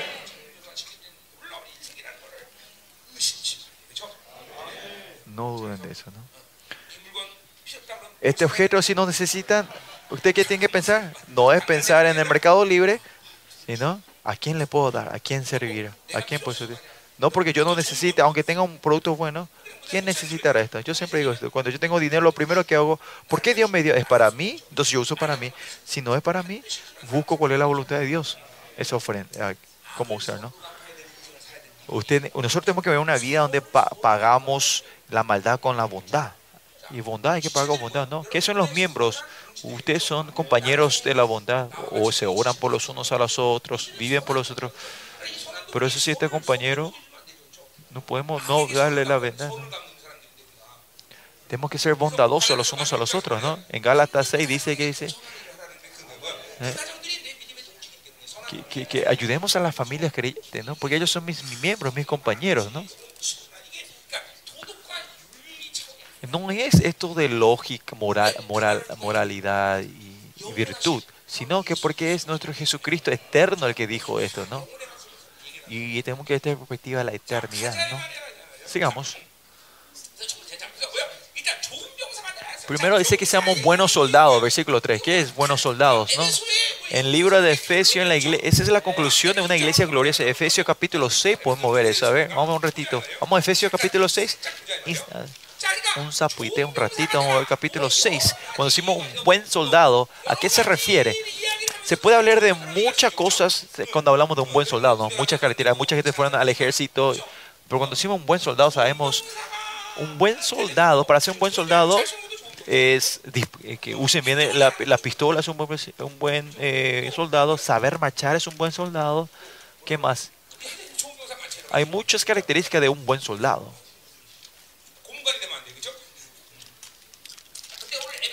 Pero vamos a Efesios primero. Aquí. Efesios capítulo 6. Un buen soldado en Efesios es un soldado sobresaliente en la batalla espiritual, ¿no?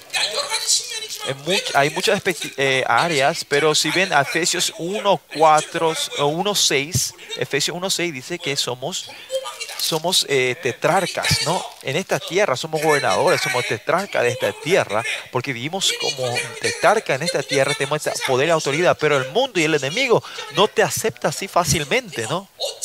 Por eso sí o sí tenemos que pelear con, con la fuerza y el poder que Dios nos tenemos que ponerlo bajo nuestros pies. Por eso la batalla espiritual en la iglesia de Dios, hijos de la luz, sí o sí son algo que tenemos que hacer. Y esto está relacionado con el Evangelio, porque el Evangelio no hay vida y no hay aflicciones, y como hay luz, tenemos batalla espiritual, hay aflicciones porque tenemos la luz. Hablamos esto ayer, ¿no? Por eso la batalla espiritual no es porque queremos hacer, hacemos, y si no quiero, no hago, no es eso, sino ser hijo de Dios, la iglesia de Dios, sí o sí, la batalla espiritual es algo que sí o sí tenemos que hacer, ¿no? Y la iglesia gloriosa de Dios tiene que hacer una batalla espiritual tremenda. Y capítulo 6, versículo 10. Por los demás, la, por conclusión está diciendo, concluyendo capítulo, el, el, Efesio diciendo, después de la iglesia, iglesia de Dios, ¿qué, qué es la conclusión? La conclusión, hermanos míos, fortalezos en el Señor y el poder de la fuerza por eso la iglesia, esa fuerza, ese poder. Tenemos que fortalecernos en el Señor el poder, la fuerza de Dios. No, ¿qué quiere decir eso? Que, que el reino de Dios si, si, si, se, si se mueve completamente completamente. El poder y la fuerza que se manifiesta es el reino de Dios, una fuerza y poder completa, ¿no? Si usted viene de la gracia y el reino de Dios y de la fe de Dios, sea como sea, en tu vida se tiene que manifestar es manifestar este poder del reino de Dios. Puede haber sanidad, puede haber liberación, o donde se, se manifieste, haya influencia del de, reino de Dios, donde se vaya.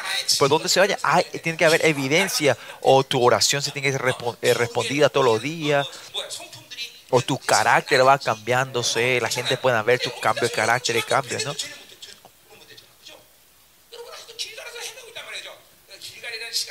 Por eso ese tiempo del básico que está Gilgad es, no es un tiempo que termina fácil, sino teniendo mucho tiempo. En, porque ese tiempo donde te estás formando tu base, ¿no? el fundamento. ¿no? Como el reino de Dios no se mueve completamente todavía, tu carácter no se... No, no, no, no, cambia, ¿no? Y todavía están caídos en el mercado libre o en el, o en el mercado Tangan, Tangan Market, ¿no? escuchen bien, ¿no? El amor así, la codicia se pues crece. Por eso Nivedel todavía, todavía está en Gilgá, perdido en Gilgá, ¿no?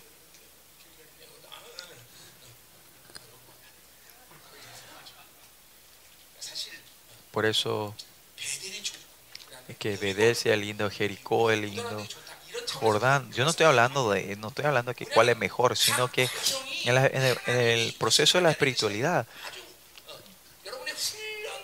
en tu entrenamiento, es el método de cómo Dios te quiere entrenar. si no resolverá el que te va al mismo nivel, al Be- Bedel no va a ser bueno, y si te va a Jordán no es bueno, ¿no? Tienes que ir por el proceso. En cada curso, en estado de nivel espiritual, hay un tiempo que Dios te está entrenando y tienes que saber cuál es, cuál es el propósito que vos estás haciendo. Si todavía no pueden orar, decir una palabra en oración, decir que están en estado de Bethel, no, ¿Qué, ¿Cuál es el punto? Tienen que tener que llegar donde tienen que estar eh, levantando el culto otra vez.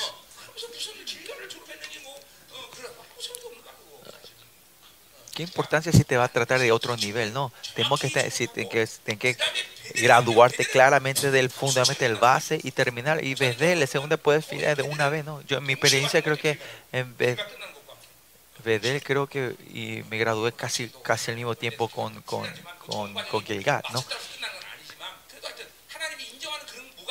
Pero hay algo que Dios te reconoce, ¿no? Bueno, vamos, dice, vamos al, al, al, al, próximo, a la próxima ciudad, al primer lugar, ¿no? Al próximo lugar, ¿no? Para mí fue Jericó, fue el más difícil, ¿no? Prince, ¿sabes lo que es Vedel, eh, Gilgad, Jericó y Jordán, ¿no? Eh, habla sobre el nivel de la espiritualidad. Entonces, bueno, eso es para la próxima, te explico. Bueno, el Gilgal sería el, a la base de la espiritualidad. Y, tener,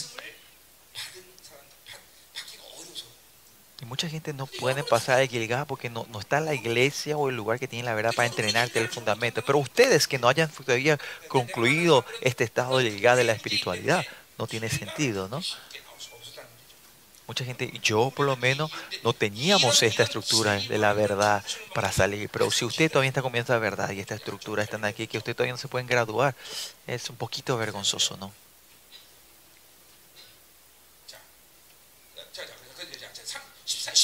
Versículo 11 dice, vestido de toda armadura de Dios para que podáis estar firmes contra las acechanzas del diablo, ¿no? si bien el estado de, Efesios, Dios nos dio la armadura para pelear, ¿no? Está en el verbo o el modo eh, medio, que significa un estado continuo, que tenemos que estar manteniéndonos vestidos, porque estamos en guerra, siempre tenemos que estar con la armadura, ¿no? la armadura completa, ¿no? la armadura de ataque y defensa, siempre tenemos que estar todo, manteniéndole todo eso. ¿no? Y eso que es al final es es para firme contra las acechanzas del demonio. El demonio es tan acechanza, o sea, tiene es, es un gran estratega, ¿no? El enemigo, ¿no? Tenemos que saber la, estrategia del enemigo. Si sabes la estrategia del enemigo, si querés saber eso, no podés cerrar los ojos espirituales, ¿no? No sabés cuánto, cuánto, se, cada momento a momento ellos están tratando de, de no, que no vivamos el reino de Dios. Por eso claramente la estrategia del enemigo que es una estrategia espiritual y podemos pelear contra eso solo si entendemos el mundo espiritual, ¿no?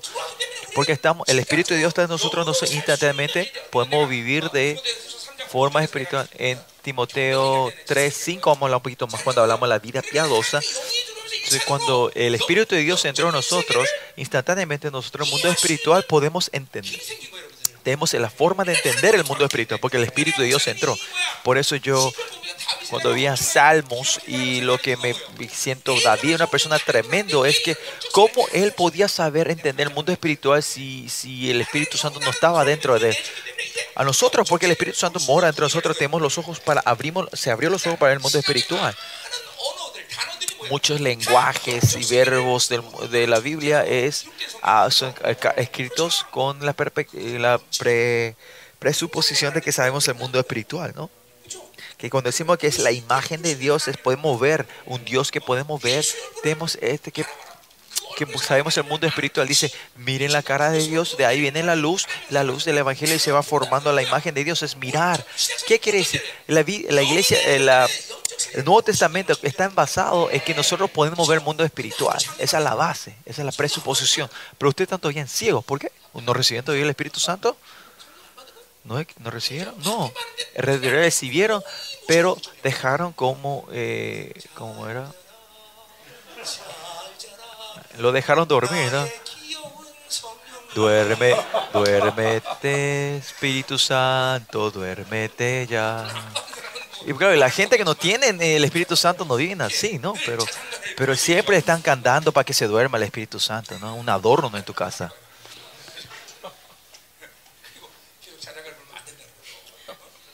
Y no hacerle dormirle. Por eso tus ojos espirituales se cierran. Y, cuando y si se cierra por un tiempo, no hay problema. Pero si dejan cerrados, se transforma, los ojos se transforman ciegos. Van a, va a perder la función tus ojos espirituales. Ya no va a funcionar más. Y al final, cuando sos ciego, por eso estás siempre en el mercado libre. ¿no?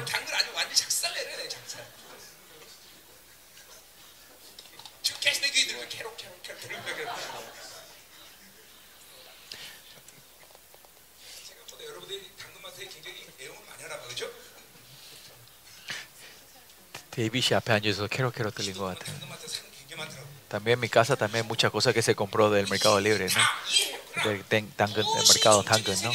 Pero, por lo, claro, si necesitas hay que usar, pero por lo menos hay que saber que, cuál es el mundo espiritual que se mueve atrás, ¿no? 어디 할 차례야? ¿Dónde estamos? Por eso siempre tenemos que estar eh, con la armadura completa de Dios para la 60. Y ahí sale el por qué sale el versículo 12, ¿no? El versículo 12 dice, porque no tenemos mucha lucha contra sangre y carne, sino contra principados. Es claro que no, nuestra noche no es contra sangre y carne, no es con lo que vemos nuestro no, nuestra batalla no es con los hombres, no es contra tu situación, no es porque no tenés dinero, esto es todo sangre, pues si alguien te odia, esto es carne y sangre, chicos. Si, si tengo una persecución, esto es carne y sangre, no. Esa realidad que vos ves con tus situaciones que vos ves con tus ojos, nosotros no somos seres que pelamos contra eso, eso los hombres de Dios no, no, no reaccionan a eso, no es con lo que vemos, todo lo que ven con sus ojos, todas las, todo lo que ustedes deciden con las cosas de la carne, eso mentira, son engaños, son todos engaños, no mentiras, son engaños, engaños. Las cosas que no tienen valor en el mundo es- es- eh, externo no tiene valor. Si a una persona yo le digo, yo le digo, no te vayas, no te vayas por este camino. Esta persona cuando piensa es, es un camino claro, pero ¿por qué el pastor me dice que no me vaya por este camino? ¿Por qué? No es porque yo no le digo, porque él puede saber con su experiencia 10 metros, pero, pero él no sabe qué va a pasar a los 11 metros de ahí, que él tiene que doblar a la derecha, pero no va a poder. Por eso la gente espiritual pueden ver, pero lo que no ven en el mundo espiritual no entienden eso, por eso se van como ellos quieren y ahí viene la, la, hostilidad y la rebelión. Por eso, por eso tienen que escuchar las palabras de la gente espirituales. Cuando yo digo que no es no, es no. ¿eh? ¿no? Es porque usted piensa que lo que ustedes son apreciados es bueno. No, no es eso. ¿no? Pues eh, usted tiene que escuchar la voz de la gente espirituales, ¿no? Si sos un bicho, ¿cómo vas a saber lo que va a pasar mañana, no? Si ustedes saben que solo ven hasta 10 metros y no ven el 11 metro que viene después, que va a venir después de ese un metro, que caída libre, no, no, van a poder, ¿no? Por eso pues es muy claro que no es lucha contra sangre, contra la sangre en la carne, ¿no? Esto es algo parecido que cuando Timoteo dice en el libro de Timoteo, es que no vimos de las obras. La gente de la gracia de la vida no, no, no viven basados en las obras. El problema usted es que los primeros se mueven, lo primero que pasa es que ustedes reaccionan con el cuerpo, con la carne, porque lo que ven, lo que escuchan, lo que sienten es primero. Por eso primero tus acciones, tus obras se mueven. La gente que viene la gracia, no importa lo que sea, no es, no se mueven del impulso de la carne, de mi experiencia y mis necesidades. No se mueven así. Usted también puede tener que poder vivir así ahora. Yo mi carácter soy una persona muy apurada, pero pero mis acciones, mi obra no se mueve, ¿no? Claro, cuando estoy lleno del Espíritu Santo alguna vez fallo, pero en el trabajo de Dios nunca yo me muevo primero. No es porque yo sea alguien sobresaliente, sino porque yo saboreé la gracia de Dios, recibí ese regalo real. No me puedo mover, no, no me puedo mover solo primero. Esto tiene que poder funcionar entre ustedes. Y eso es lo que nos mueven de la carne, de la sangre y la carne, ¿no? Sino contra principados, contra potestades, los gobernadores de las tinieblas de este siglo, dice. Que que nosotros podemos batallar contra toda la línea del enemigo, desde Lucifer hasta el soldadito más pequeño, ¿no? Y, es, y esto, con esto, solo nosotros no podemos pelear con nuestra fuerza, nosotros solos, sino que podemos hacer con la autoridad que Dios le dio a la iglesia, a los hijos de Dios, a la vida que Dios dice que va a ser responsable. Con ese, con esa identidad tenemos que vivir nosotros, ¿no? Por eso, yo toco a un demonio, ¿qué pasa? ¿Qué con, qué to, con, con ah, si ataco al demonio, significa que ataqué a toda la línea del enemigo, hasta, a, hasta Lucifer, ¿no? toco, eh, a, estoy atacando a toda la línea del enemigo, ¿no? Que eligen todo una o Babilonia, no es que solo eligen a Babilonia, en los mismos principios, si el demonio me toca a mí y Dios es responsable de mí, si me toca a mí el enemigo, ¿a quién le tocó? Le tocó a Dios, ¿no? en, Dama en Damasco le dijo, ¿qué, dije Dios, ¿qué le dice Jesús a, a, Pablo? Le dice, ¿por qué Saulo, Saulo, Saulo por qué me, me, me afligen? No, porque él solo le, le persiguió a los creyentes y, y, afligía a los creyentes, fue afligido a Jesucristo. Y así es nuestra identidad, son tremendos. ¿Cómo ellos no nos pueden tocar? Esto no tiene sentido que el enemigo venga a tocarlo, ¿no? Ellos también saben si me tocan a mí, el demonio, que ellos van a ser destruidos, pero ¿por qué me tocan? Porque sí. Porque ellos tienen, ellos se, se divierten, se divierten al tocarte que vos te perdés y te caes. Ese placer que ellos tienen, ese placer instantáneo es, es bueno, aunque saben que van a ser destruidos.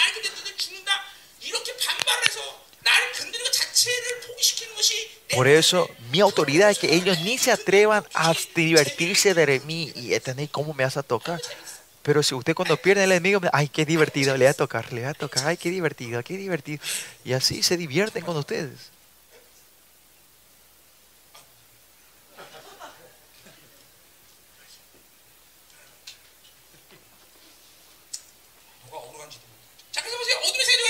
Por eso no saben de lo que está perdiendo, ¿no? Por eso todos los rivales nuestros son huéspedes, eh, eh, eh, huéspedes espirituales, son cosas espirituales, ¿no? Por eso parece un buen soldado espiritual es, es poder discernir y mirar el mundo espiritual. Ellos son los buenos soldados. Si no saben el mundo espiritual, siempre van a caer, van a perder. Por eso miren, toda la cosa que Dios hace en mi vida es habla a mi espíritu, no a mi carne, ¿no? que, sino que si no son el mundo hombres espirituales, es, no, no, sirve para nada. ¿no?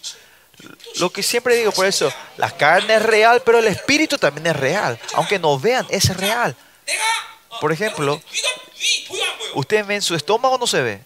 No se ve. Pero no hay nadie que cree que no, que no existe estómago. Como, veo como comen, creen que existe eh, estómago, ¿no? Hay que abrir la panza y van a ver el estómago, ¿no? Así también cuando ustedes abran y cortan y abren la carne, van a ver el espíritu. tu espíritu. ¿Y cómo es? ¿Por qué tengo que griten y clamen? Es para que corten, rompan el, cuerpo y la carne para fuera el mundo espiritual, ¿no? Si no viven espiritualmente todos en vano, chicos, no importa cuán, cuán buena persona sea, que buen carácter que sea, que tenga la moralidad la virtud, todo eso no sirve nada la autoridad que tiene de cerrar y abrir el mundo espiritual es el que va a ser victorioso. Por eso tenemos que vivir espiritualmente, sabiendo que la espiritualidad es verdad y que el espíritu eh, tiene que reinar en, el, en, en, el, en, la orden que el espíritu está reinando sobre tu cuerpo y tu pensamiento. Es la presa de victoria. Pero si tu cabeza, tu mente o tu cuerpo se mueve primero, pues 100% estás reinado por el demonio, vas a perder contra el demonio. Por eso primeramente cuando el Espíritu está avanzando, el Espíritu que está con el Espíritu Santo, la victoria es nuestra, la victoria es nuestra. No hay forma de perder. El versículo 13 dice, y dice, por tanto, tomad toda la armadura. Tomad es un estado activo que tenemos que estar tomándolo continuamente, ¿no? Continuamente, sin parar pero si continuamente recibiendo la gracia, siendo bendecido y afilar esta, estas armas duras ¿sí? para que el demonio no se ni atreva a desafiarte a ti. Esa es la escala espiritual. La escala espiritual, el mundo espiritual, usted tiene que hacer saber al mundo espiritual quién sos vos. Primeramente, la iglesia y el Church ya se manifestó en el mundo espiritual, ¿no? El mundo espiritual sabe quién es este, esta iglesia y el Pero algunos, porque son la iglesia y el tiene más ataque, ¿no? Eh, mira, esa persona y el vamos a atacarle los demonios. ¿Por qué? Porque, porque no saben usar la autoridad que Dios le dio a esta iglesia. Si, no saben usar, va a pasar, mira, ese tipo de Yolván, vamos a destruirlo. Pero nosotros nos preocupamos, no, no. ¿Por qué? Tenemos la autoridad del Dios que le dio a esa iglesia, ¿no? Y más allá en el mundo espiritual. Yo tengo esa escala, yo tengo el, el escándalo espiritual, ¿no? Que, eh, un escándalo que es un rumor que va en el mundo, ¿no? Así también, en el mundo espiritual, en, en primer, en, en hecho dice, yo le conozco a Jesús, a Pablo, pero ¿quién sos vos? Dice, ¿no? Pablo significa que, que el nombre de, de Pablo hizo un escándalo, un rumor en el mundo espiritual. Sea, mi nombre, mi nombre también, saben bien mi nombre el mundo espiritual, los demonios también. Había muchos demonios, muchos demonios, gente dice, dice que no me lleven al pastor Mino Kim, ¿no? ¿Por qué? Porque yo soy sabiente, no, porque ¿Por qué? Porque el Espí Jesucristo está conmigo, ¿no? Así tu nombre tiene que ser así. No vivan una un, eh, a, a, anónima espiritualmente, no vivan con, diciendo, mira, ese tipo de Dios vamos a destruirlo, no. Atacarle y usted dice, ay, perdón, por favor, me escapo. No, ustedes están siempre así, ¿no? Eh, o entonces voy a probar, a ver.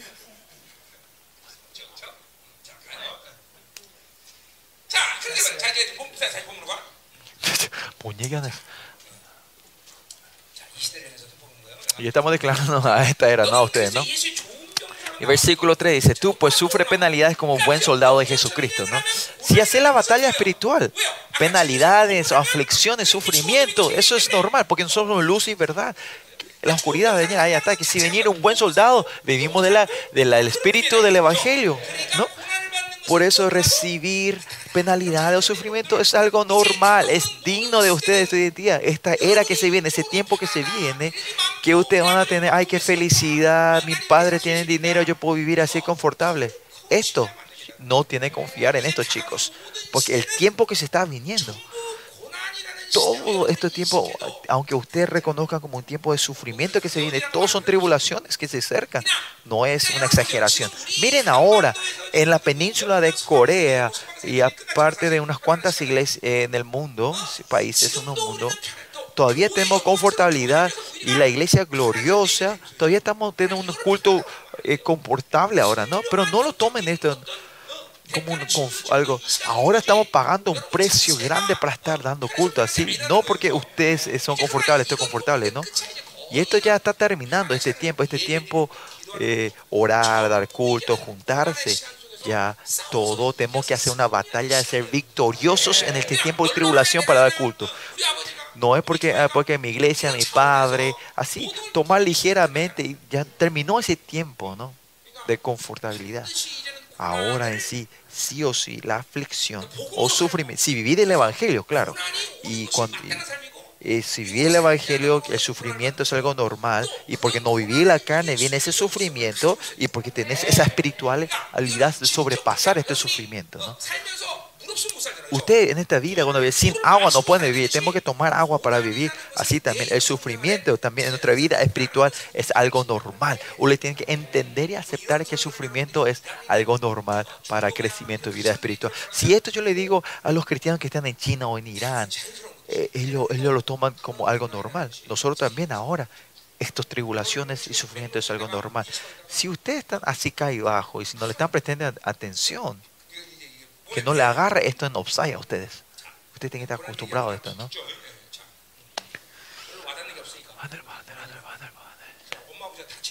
Claro, ustedes no saben lo que es sufrimiento porque tus padres te, te, te, te dan todo lo que necesitas, te cuidan, ¿no? Y más allá ustedes no vieron la gloria del Evangelio, ¿no? Ah, tengo que ir al cielo, perdón. Bueno, eh, pero Pablo, escribiendo a, a Timoteo, lo que él habla sobre una cualidad de un buen soldado. Y versículo 4 dice que ninguno que milicia se enreda en negocios de la vida a fin de agradar a quien lo tomó por soldado. ¿no? Negocios de la vida, dice. Como dije hace rato, un buen soldado se puede decir tiene que disparar bien. Hay mucha cualidad, cualidad y carácter. Pero Pablo habla sobre un carácter. Esas personas que no se atan en su vida propia. No se enreda. ¿Y por qué Pablo se refiere a esto, un buen soldado? Pues para ser un buen soldado, que no se tiene que en- enredar en los negocios de la vida, en, en- en- en enredo- enredarse en su vida personal. ¿Con qué sentido él dijo eso Pablo? Pablo en el versículo capítulo 3, después la verdad es que se vienen días proteros, eh, eh, días peligrosos, que hombres se aman a sí mismos, dice. ¿Qué quiere decir? Para ser un, buen, soldado no podés amarte a, mí, a ti mismo, ¿no? Amadores así, ¿no? Por ejemplo, ¿no? un soldado está en, en, guardia, tu novia te viene a visitar, bueno, voy a dejar la guardia y voy a ver a tu novia. No, eso no es un buen soldado, ¿no? Se va a ir a la cárcel el soldado, ¿no? Por eso sí, un buen soldado en toda su vida, no importa si es bueno en todas las cualidades un soldado, pero si está enredado en la vida de amarse a sí mismo, ¿en qué fracasa? Ahí, ahí más tarde sale, en el versículo 4 es a fin de agradar a aquel que lo tomó por eso. No le puede agradar al que le llamó como soldado. ¿Qué quiere decir? Si para ser un buen soldado es hacer bien la batalla espiritual, pero todo esto, ¿cuál es la base? Es agradar al que me llamó, agradar al dueño, tener esa relación entre el dueño y yo, ¿no? ¿Qué quiere decir la gracia y la fe? Y esto viene en la relación con Él. No es algo que yo aprendí solo, ¿no? Eh, esta fe de creer en Yahweh, en Jehová, es, relacional. Si la relación con el dueño tengo una relación correcta, mi guerra yo hago mi fuerza, no, Él hace con su fuerza. Toda mi vida yo vivo, no, Él vive por mí. Ah, es verdad. Mira, la gente, los hombres que hacen a sí mismo, aman a sí mismo, es, es cuánto nosotros estamos completamente negando y, y, eh, como era negando y deshacernos del amor y el poder, la fe y la gracia que Dios nos dio. Y esa gente, su se va creciendo su su su, su, su, su, Dios propio, ¿no? su idolatría propia se levanta. Y es por eso el que se ama a sí mismo es así de peligroso, chicos. Eh, si se aman así, el que se agrada, eh, hace agradar a sí, sí, a sí mismo, al que, al que ama a, sí mismo, a su familia, y primero, y no, es que no, no, pueden, no aman a Dios, no pueden servir a Dios. Esa relación entre el dueño y el siervo, y de la vida que él es responsable y vive por mí, es imposible aceptar, es difícil aceptar, es imposible si viví una vida amada así. Por eso, para agradar al que le llamó, no tiene que enredarse en los negocios de la vida personal. Ahí está todo. Ahí está la gracia, el principio de la fe, el que es responsable de mi vida, el reino de Dios. En todo eso, esto está todo incluido en esto, ¿no? ¿Qué? Que yo soy parte del gobierno. Yo soy, el, yo soy propiedad del gobierno. Yo soy propiedad del reino. Yo soy propiedad de Dios. Yo soy propiedad del reino de Dios. Toda mi vida que yo, él es, él es responsable de todos los negocios de mi vida que Él sea responsable, ¿qué quiere decir? Que aunque ustedes pequen, por su sangre, tus pecados son borrados. Aunque Él, nosotros pequemos, somos llamados, somos de Él. De repente tu ser en sí totalmente está en el cielo, ¿no? Está volando en el cielo, ¿no? porque usted, aunque pecan continuamente, también porque usted tiene, eh, tienen, eh, tienen como eh, dificultades. Es porque usted no tiene este pensamiento que Dios es responsable de eso, ¿Quién es el dueño? El dueño es el Dios. ¿Quién es este dueño? Este Dios es un Dios de amor. Y por la expectativa del amor, y es responsable, usted fácilmente puede arrepentirse. Y arrepentirte fácilmente dice, bueno, yo pequé. No, sino que salir delante de Él y arrepentirte es más fácil, ¿no? Si, eh, eh, esta verdad, esta realidad que Él es responsable te da esta valentía. Y más allá es imposible de continuamente eh, caer en el pecado repetido, ¿Por qué? Esta es la vida que Dios da, que vos si te arrepentís, es imposible poder repetir otra vez este pecado. Ahí está todo entero en esta una palabra, en la relación de Él, con la relación con Él. Que, así Él se agrada de mí, que Él vive y yo vivo lo que él me, de lo que Él me provee. Ahí podemos ser un buen soldado de Dios. Y vamos al versículo 5. ¿Están siendo bendecidos, chicos? Yo no estoy preguntando a ustedes, sino a, esta era, a esta gente, a este mundo esta generación. Claro, usted también son de esta generación, así que...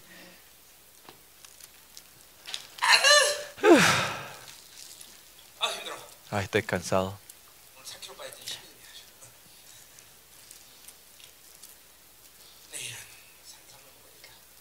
Mañana hay que tomar un buen ginseng. ¿Dónde? si te vas a un restaurante aquí que, que te da una sopa con ginseng de 100 años, dice. Bueno, sigamos. ¿Cuál es el segundo modelo de la vida que tenemos que seguir? El ejemplo, versículo 5 dice, y también el que lucha como atleta, no es coronado, sino lucha legítimamente. Habla una buena atleta, ¿ah? un buen atleta, luchador, puede ser un maratón, boxeador, lo que sea un buen eh, atleta, se puede decir que muchas características, pero cuando em, eh, una cosa que dice, eh, vamos, en primera Timoteo, él habla sobre un buen atleta, ¿no? Vamos, en primera Timoteo, entonces. Por eso, si, no, usted no sabe en Efesios, 1 Timoteo es difícil entender 2 Timoteo. En 1 Timoteo capítulo 4, versículo 7, porque nada hemos traído a este mundo sin, y sin duda nada podemos sacar. No, perdón. 4.7, perdón. 4.7 dice, desecha las fábulas profanas y de viejas, ejer- ejercítate para la piedad, dice. Ejercitarse, ejercicio o gimnasio viene esa palabra, ¿no? Ejercitarse, se puede entender, entrenarse, ¿no? Ejercitarse, entrenarse. Y, y en un gimnasio que es donde te entrenas, ¿no? Por eso la iglesia, hablamos que, eras, eh, que es un, eh, eh, un, gimnasio espiritual, donde te entrenas para ser una persona espiritual. Pero ¿qué dice que es este entrenamiento? Un, un ej- ejercitarse para la piedad, ¿no? Un entrenamiento para la piedad, una vida piadosa, ¿no? Y esto vamos a hablar del capítulo 3, ¿no?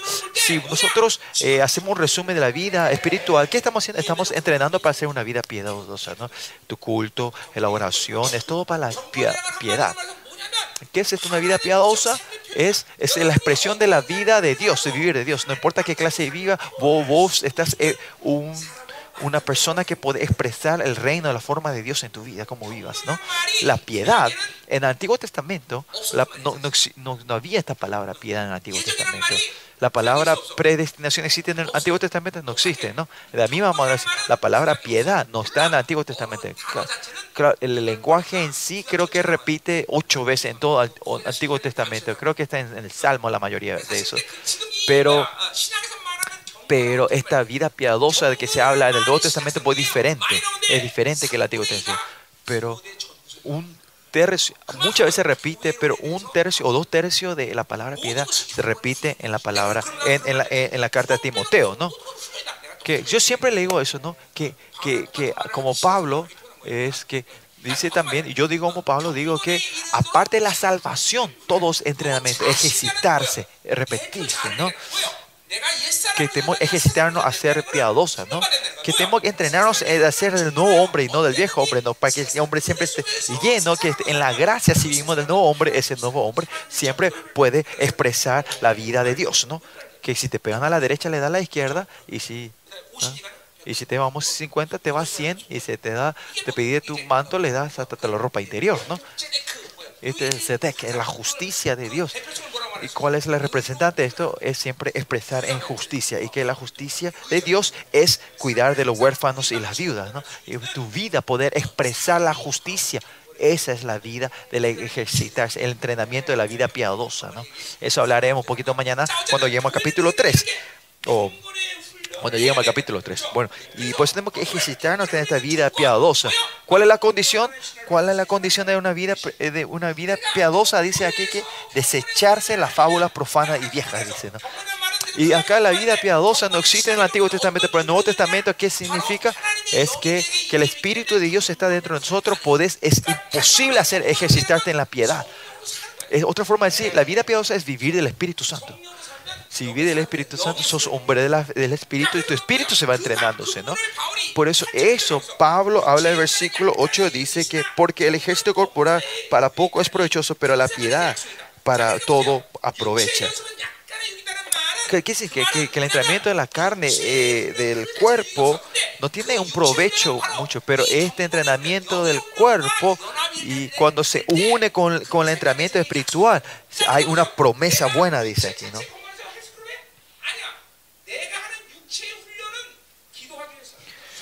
yo, ¿por qué me voy a ejercitarme en el gimnasio? Es para mi beneficio del cuerpo. No, para poder orar, para poder predicar, para poder eh, dar culto, ¿no?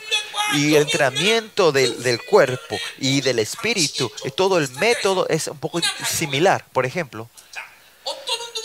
No importa qué clase, qué ejercicio hace, siempre es bueno la posición. Si es continua, pues si vos tenis, con, continuamente tenés que repetir esa misma posi esa, eh, posición, pues, eh, ese músculo se va eh, avanzando, crece ese músculo, ¿no? Y el método... El, el hombre cuando se mueve es cuando el, el, el, cerebro da la información y el cuerpo se mueve, ¿no? Pero si vos continuamente vas repitiendo, antes de que tu, tu cerebro se mueva, hay, está la memoria muscular, ¿no? y lo hace mucho más rápido, ¿no? Por eso hay una repetición del cuerpo, hay una intuición, ¿no? Es lo mismo el mundo espiritual. Si usted, ¿Cuál es el problema de ustedes? Que ustedes no viven del Espíritu Santo y el, el hombre, el, el, hombre del cuerpo más fuerte, el sistema espiritual, el, el sentido espiritual está todo cerrado. Y, y tienen que seguir viviendo del espíritu. Ustedes saben de la ideología. Cuando estamos del, del nuevo hombre, Efesios, Colosenses.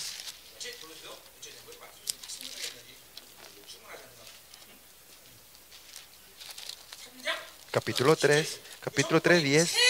Dice que te revestió el nuevo, el cual conforme a la imagen del hombre se renova hasta el conocimiento pleno, dice. O sea, el nuevo hombre, si continuamente vivir el nuevo hombre, hasta tu epistemología es transformada, ¿no? Tu mente, tu ideología, ¿no? Por lo que vea es justicia, bueno, hermoso, ¿no? Hace eso, ¿no? Ese es el cambio de tu conocimiento, pensamiento, ¿no? Tu eh, epistemología. Efesio también dice eso, ¿no? Efesios 4, 4, 22.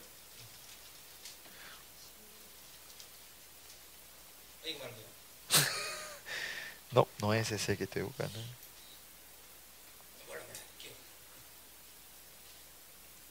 Bueno, no me acuerdo.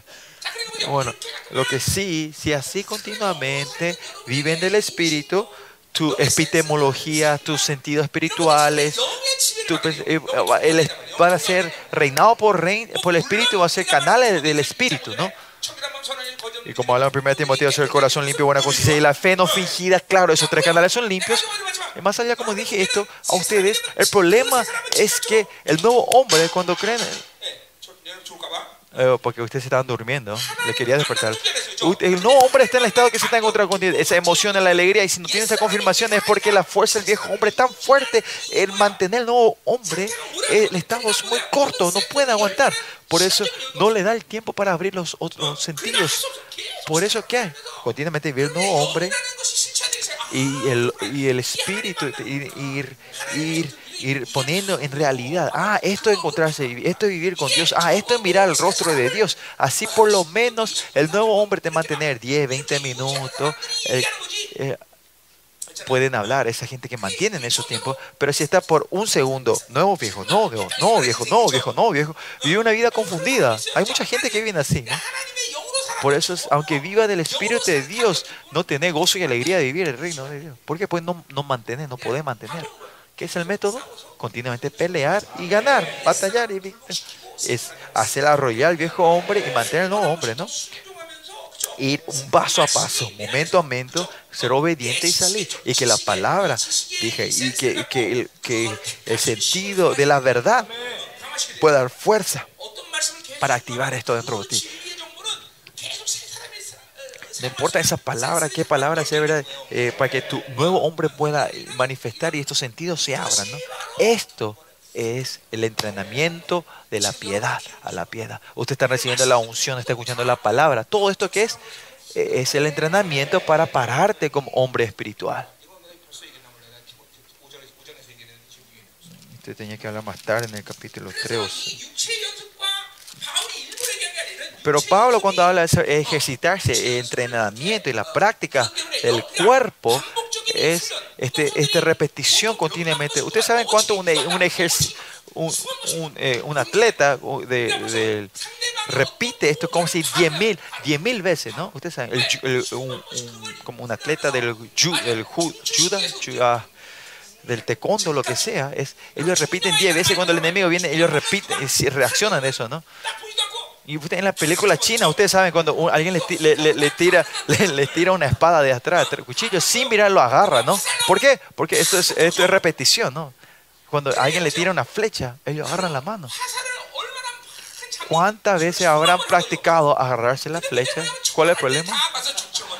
La primera práctica, si le agarra, muere, ¿no? Eso creo que es imposible. Es imposible, pero imposible.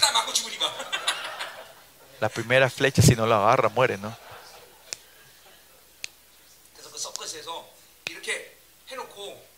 Por eso está en el circo, en el circo cuando le tiran las, las cuchillas, como ellos entrenan. O sea, a esa persona se le pone armadura y le empiezan a tirar a la gente con armadura 10.000, 20 veces. Por eso cuando se saca ya puede tirar correctamente. Así se le entrena.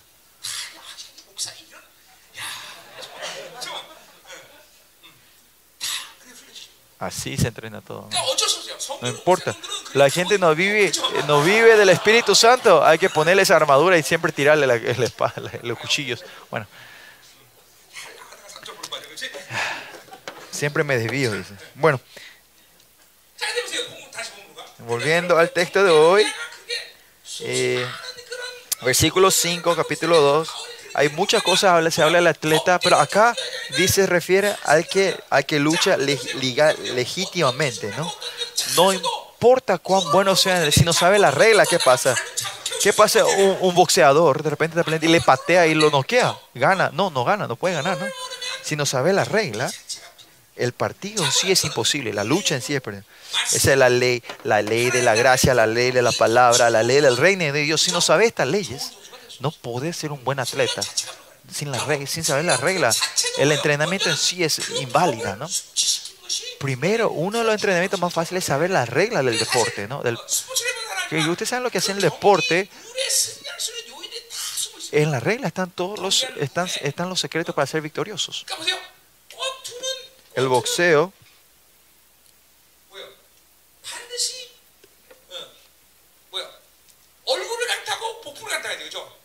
밑에 은밀한 데를 강타하면 어떻게 되는 거예요? El boxeador siempre tiene que pegarle el estómago, en la, eh, o sea, no, no poder pegarle en la parte baja, ¿no? ¿Qué pasa? 어, 실격한다는 거기 때리면 안 되는데 거기 Pero en 때리면 la regla, 쓰러지지 않- 못 일어날 정도만 때리지 않으면 거기 맞으면 충격을 받는 거지 남자가.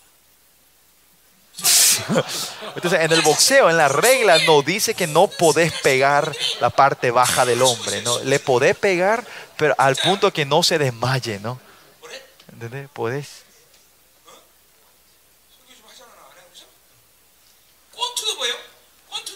Es que es el boxeo, ¿no?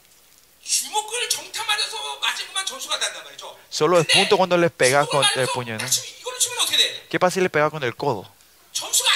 No, no, sube punto o tenés punto menos, pero no es que te te, te, ¿no? Por eso algunos boxeadores pegan con eso, ¿no? Es que estos, estas reglas te enseñan a cómo ganar. Cuando sabes bien la regla. Eh, claro, es, es faltas, pero podías usar esa falta para tu beneficio, ni saber la regla. Lo mismo en el fútbol. Si bien en el fútbol, antes, ¿de dónde salen los goles más, muchos de los goles? entre el atacante y los defensores, si está en la misma línea, ¿es offside o no es offside? No es offside. La, los futbolistas usan, usan, usan mucho esto para ganar, ¿no? Para meter el gol, ¿no? Eso es lo que usan mucho para ganar.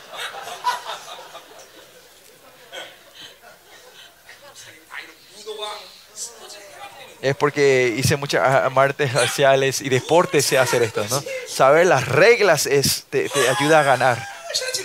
Son una evidencia clara que puedes ganar, ¿no? Pues eh, si no sabe el reino de Dios, eh, la, eh, perdón, la palabra de Dios, si no sabe la verdad de Dios, ¿cómo va a ser victorioso? En la palabra de Dios está todas las reglas, ¿cómo ser victoriosos?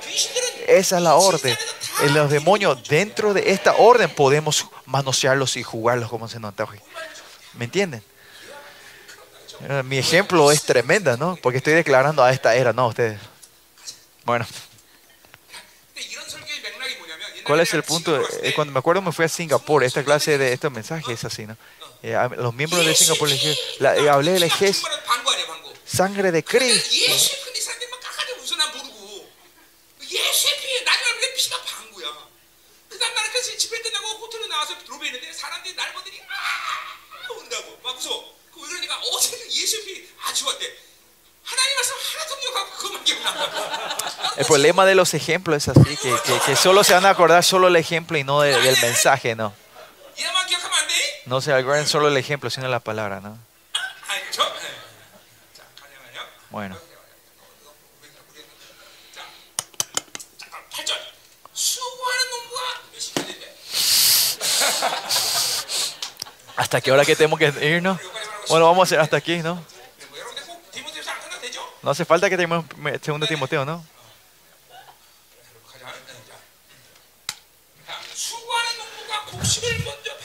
Y versículo 8 dice, acuérdate, perdón, versículo 6, el labrador para participar eh, de fruto debe trabajar primero, dice, ¿no? Saben que el labrador hay muchas características que tiene que trabajar y tiene que hacer muchas cosas buenas, ¿no? Pero para ser un buen labrador, Pablo dice que tiene que tra eh, trabajar primero. O primero, o sea, eh,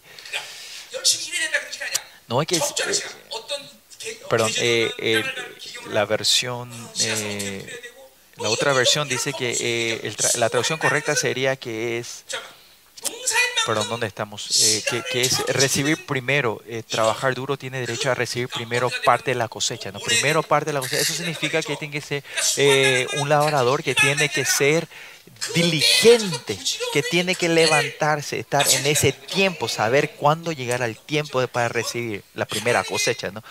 Por eso, la pereza espiritual no van a poder vivir en el kairos de Dios. Ayer hablamos sobre el dominio propio, ¿no? Y así es importante el dominio propio. El kairos, el hora, el cronos. Ah, no vivimos en el tiempo, sino vivimos en el tiempo de kairos, en el tiempo de Dios. Nosotros que vivimos en el tiempo de Dios, siempre tenemos que estar el tiempo que Dios quiere. En el libro de Marcos también, cuando le dice al, al, árbol del higo, le dice, busca su fruto. Y no era tiempo del higo, del fruto. Pero el que no, que no saben trabajar en el tiempo de Dios Dios no le puede alegrar, Dios no puede ver la gloria de Dios. Por eso siempre tenemos que ser un labrador, trabajador duro. Siempre estar diligentes y saber el tiempo de la cosecha. Aunque no, estamos orar, aunque no estemos orando, de repente si yo tengo una emoción, ah, tengo que ir a orar, vayan a orar, oren ese tiempo. Nunca están dando su, ofrenda, pero de repente Dios te da un, un te quiere ofrendar, te quiere ofrendar. Yo así fue siempre, ¿no? Siempre cuando es tiempo que Dios quiere recibir algo, yo miro y le doy. Todo lo que Él quiere ese tiempo. el tiempo, tenemos que, la gente ser muy sensible al Cairo de Dios. Y esas son gente muy, la gente diligente, diligentes. ¿Y qué es eso? Y lo que son diligentes, eh, lo que van es digno de recibir la primera fruto, el primer fruto, ¿no? No es trabajar, sino que tiene la esperanza, no solo de trabajo, sino que en el tiempo venga la, toda la cosecha y los frutos que Él le da. ¿Quién es que puede participar? Yo, yo el labrador, voy a eh, regocijarme de estos frutos, ¿no? Los primeros, los mejores, yo como primero, ¿no? Y eso es lo que se refiere. Si no, si no tenemos esta esperanza, no podemos vivir. Ustedes que diligentemente ahora están, sirviendo al reino de Dios y están siempre buscando el tiempo de Dios, orando y todo esto, esta gloria, ¿quién recibe? Ustedes cuando venga el reino de Dios van a, recibir, van a cosechar, van a recibir esta gloria. Eh, tiene que tener la esperanza usted de que yo voy a hacer, eh, voy a recibir eso. Usted no viene por el salario, sino que usted viene por su herencia. Esta esperanza tiene que estar dentro de ustedes. Si no saben esto, vivir de Dios es en vano. Cuando de repente, un poco más en el mártir, ¿por qué el mártir viene? Es porque nosotros amamos nuestra vida. ¿no? Yo le yo le di mi vida a Dios, pero Dios te va a recompensar con la mejor gloria. Por eso el mártir es un don.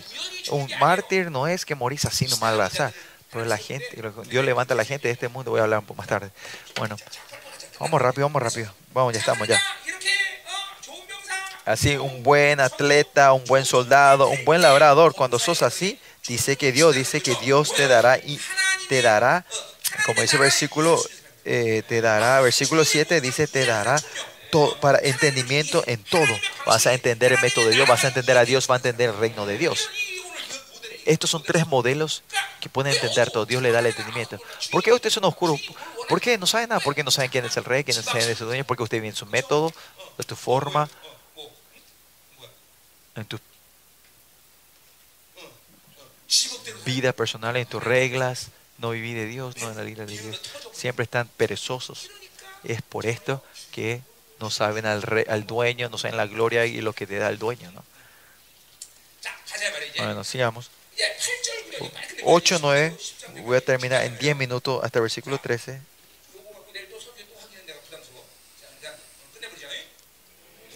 Vamos a terminar esto, ¿no? Versículo 8 dice, Versículo 8 dice, versículo 3, acuérdense, Cristo Jesús, ¿no? Ser un buen soldado de Jesucristo, ¿no? Eh, la perspectiva del Evangelio, la, perspectiva del Evangelio de Jesucristo, ¿no? A ver qué dice, versículo 8, acuérdate de Jesucristo, el linaje de haber resucitado a los muertos conforme a mi Evangelio. ¿Qué es la perspectiva del Evangelio? ¿Qué es, la, eh, la, actitud que pa, Pablo tiene hacia el Evangelio eh, habla sobre Jesucristo, el linaje de David, que el linaje de David se, se eh, se refiere al hombre Jesús, ¿no? Primero, es que, ¿qué quiere decir? Que el, Jesús vino con la misma condición nuestra humana en esta tierra y él vivió una vida perfecta. Y de la perspectiva del Evangelio, usted tiene que recibir esto. Esto es lo que está diciendo en Romanos 1, 3, 4, lo que dice que del linaje de David vino en la carne, vino el linaje de David, nuestro Señor Jesucristo, ¿no? ¿Qué quiere decir? Que Él vino como hombre nuestro, ¿no? Este es, este, este es el fundamento, el núcleo del Evangelio, ¿no? Que Jesús es hombre, Jesús vino como hombre.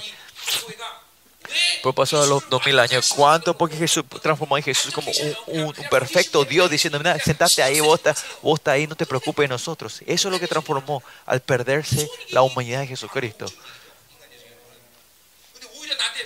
Pero cuando yo hablo, el me- ah, cuando hablé sobre hombre, el- el- la humanidad de Jesucristo, me dijeron que yo era una secta, ¿no? Miren, la- las- el seminario ha destruido a Jesús. Y es por eso Jesús es importante que es la humanidad de Jesucristo, porque Él vivió, nosotros también podemos vivir esa vida aquí. Pero dice que él es linaje de David, pero él nunca pecó. Por eso el poder de la muerte no tenía, la muerte no tenía potestad en Jesucristo. Por eso su resurrección, mira, nuestra resurrección es diferente, porque él vivió así. Él vivió así, porque su vida está en nosotros, podemos resucitarnos. Pero él, como nunca pecó ni una vez, la potestad de la muerte no podía sostenerlo él. Por eso él podía resucitar. En Romano 1.4 dice claramente esto, ¿no? Por el Espíritu de la Santidad, él fue reconocido eh, como hijo de Dios, ¿no? Bueno, y lo que sí, eh, la perspectiva del Evangelio es que es un hombre perfecto y él es hombre perfecto y tenía la identidad, esa identidad de hijo de Dios también, ¿no? Y en el libro Marcos, que en nuestra vida, propósito, ¿cuál es el propósito de su vida? Es tomar la cruz, era su meta. Por eso él vino como hombre para morir en la cruz. ¿Y cuál es eh, nuestro pro- propósito de vida? Tomar la cruz, negar a nosotros, pr- tomar la cruz y seguir a Jesucristo. Ese es el principio del discipulado. Por eso dentro de poco vamos a hablar sobre el mártir, cuando Pablo no es que Porque no es que de repente la hora del mártir, sino porque la hora del evangelio tiene que hablar lógicamente sobre ser mártir. Y testimonios, testigos por los sufrimientos. ¿Por qué? Porque Jesús era Cristo. ¿Se acuerdan? Hablamos de ayer. En la Biblia, sin, sin eso, si sacamos Jesús es Cristo, es, vemos, ah, es una- un, un- libro muy importante, es muy bueno, muy lógico. Pero, pero cuando decimos Jesús es Cristo, ahí viene el sufrimiento y la aflicción. Y por eso Él es el camino, la verdad y, y la vida, ¿no? Si ustedes no escuchan esto, si no viven esto, no, no van a tener persecución, no viene vida confortable, capaz.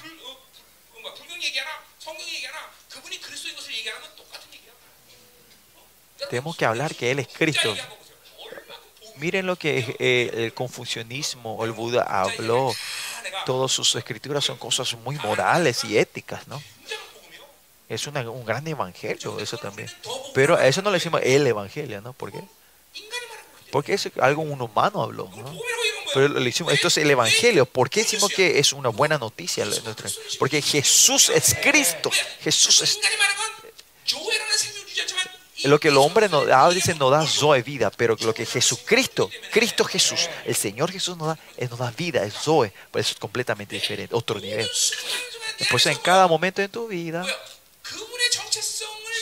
siempre tenemos que estar recibiendo su identidad como hijo de Dios, siempre tenemos que estar reconociendo, eso es lo importante en tu vida, reconocer que sos hijo de Dios, tu identidad, yo soy identidad de Jesús era, él el hijo de Dios, él nunca falló esa identidad.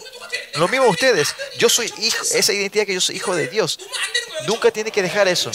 Al mismo tiempo, tenemos el llamado a nuestra, nuestra vida, que es tomar la cruz.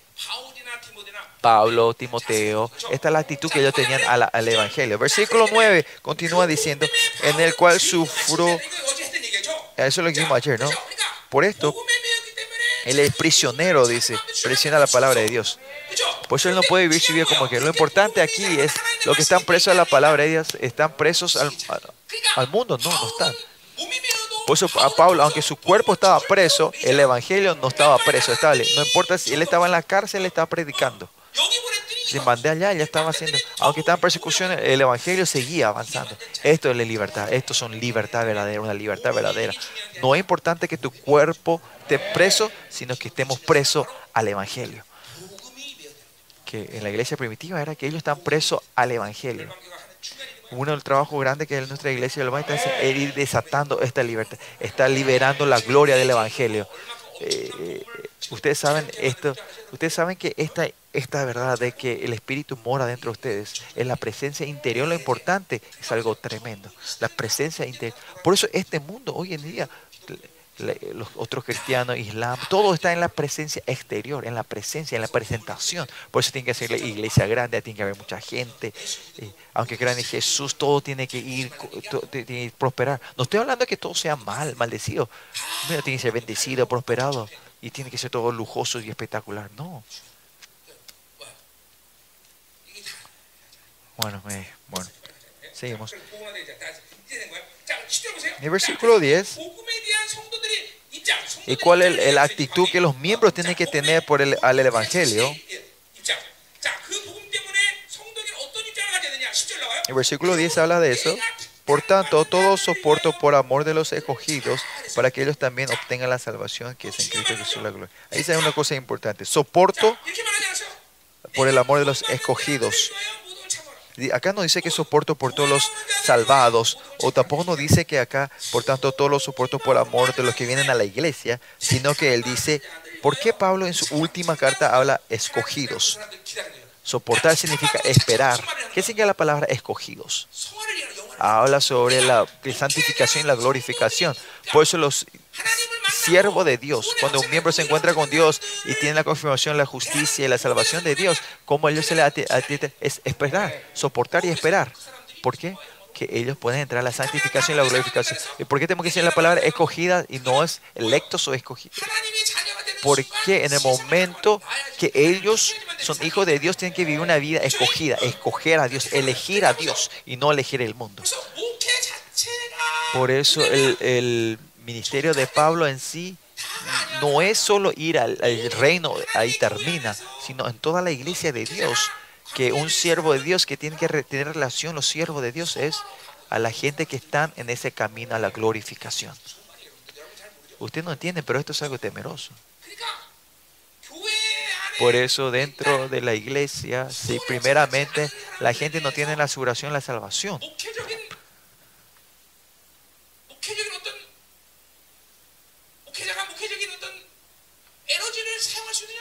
Eh, puede gastar una energía pastoral. No, no, Pablo dice, no, no hay que gastar energía en esa gente. Porque no es algo que yo tengo que hacer. Dios, Dios se tiene que encontrar y darle la salvación y Dios le tiene que traer esa, esa a la iglesia. Y con esa gente yo tengo que relacionar o trabajar con ellos. Esa gente, esa gente que no tiene salvación, si están dando culto, eso es culto, eso no es culto. Eso es eh, un acto evangélico, ¿no? El culto es la persona que tiene la vida de Dios, no se encuentra con Dios, que se van a encontrarse en cara a Dios. Pues la gente no tiene salvación, eso no es culto. Y más allá de eso no hay que traerle el culto.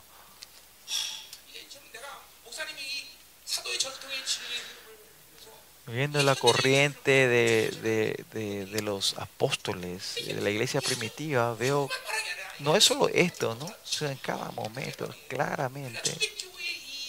Pues esta es imagen de la iglesia primitiva, hablar, que solo hablaban de esa manera, se entiende, ¿no?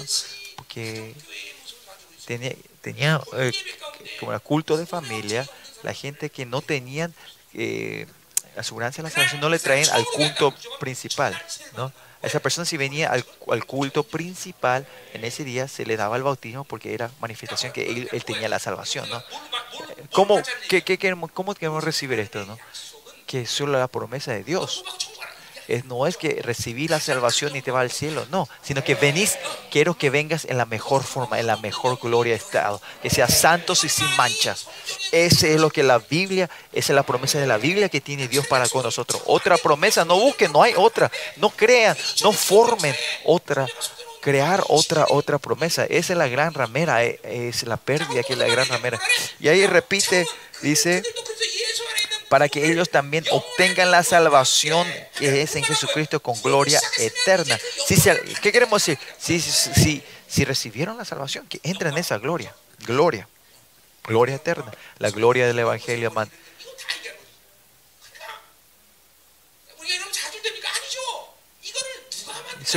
Pues no se desanimen. ¿Quién va a hacer esto? Porque Dios le llamó. Él predestinó a hacer eso. Él decidió hacer esto con su vida. Ah, y usted entonces hay que reconocer, ah, esta es la promesa de Dios. que, que tengo que primero chequear que el Espíritu Santo está dentro de nosotros y entonces ya está. Entonces la vida cristiana es fácil.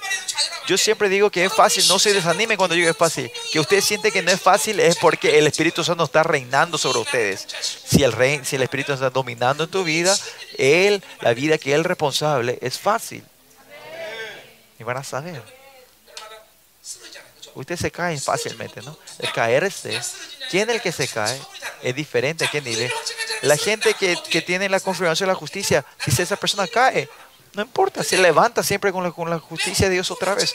Pero lo que no tiene la justicia, la, la seguridad de justicia, cuando se cae, ¿qué pasa? El pecado va creciendo más y más otra vez. La oscuridad se, se engrandece. en. Pues, pues, la gente tiene justicia, cada vez que se van levantan el amor y la evangelio de Dios van a ir más imitadores de eso, ¿no? Eh, depende de quién cae, ¿no? Si yo soy rey, cuando un rey peca, le dice el rey, le dice, terminaste, no, el príncipe, ¿no? Más allá, alguna vez cuando el príncipe hace algo malo, no, eh, no es que él se le castiga al príncipe, sino hay una persona que, que es castigado por el príncipe, ¿no? ¿Cómo pegarle a esa persona valiosa y honrada, ¿no? Sí, es si yo hago mal, no es que a mí me pega, me regañan, sino este sonido el que es regañado, ¿no? Así son ustedes, esa es su identidad de ustedes. Versículo, bueno, terminado. 11 y 12 y 13, ¿qué? 12 y 13, 11 y 12 y 13. ¿Qué significa? Si tenemos la gloria del Evangelio, ¿cuál es la gloria mayor? De gloria eterna, dice el versículo 10, terminamos, ¿no? El versículo 9, versículo 10 que obtengan la gloria eterna. Y versículo 11 dice, continúa diciendo que si el reino de Dios venga, Cuando venga el reino de Dios, tenemos que, que Dios quiere llevarnos a la mejor gloria. Y esa es la voluntad de Dios. Y es el amor de Dios que es claro que tiene que ser el deber que tiene que ser. Que cuando llevamos que Dios pagó todo el precio mediante Jesucristo para no esa gloria grande, para que se- no es así. Por eso, ¿y cuál es la mejor gloria? Es el mar, ser mártir. En el año 62, desde la producción de enero, en las iglesias, en ese tiempo, co- la fe del mártir en la comunidad continuamente fue activándose. Y más allá, en Gálatas, no, en Hebreos, en el año 49, cuando recibieron esas persecuciones, ya sabían en 13 años adelante que iban a eh, predicar, eh, profetizaron que ustedes no sangraron hasta, hasta la batalla en ese tiempo, no diciendo que va a haber tiempo que venga a sangrar. ¿Y por qué sale esa profecía en Hebreos? Porque las, la, salva, la vida, la salvación, el Zoe de Dios que nos quiere dar y la, la gloria se refiere a ser mártir. Ustedes son remanentes, no remanentes de Dios. ¿Quiénes son los remanentes? No es que eh, de, de, al azar así viviste a dura pena. Eso no, sino que teniendo la verdad de Dios vas a vivir como remanente o como, o, o como mártir. Esencialmente en la iglesia primitiva ser mártir era un proceso normal de la salvación del Evangelio, porque ser testigo, testigo, la palabra testigo viene martus, ¿eh? viene eh, testigo del Evangelio es martus, viene la palabra eh, testigo viene la palabra martus.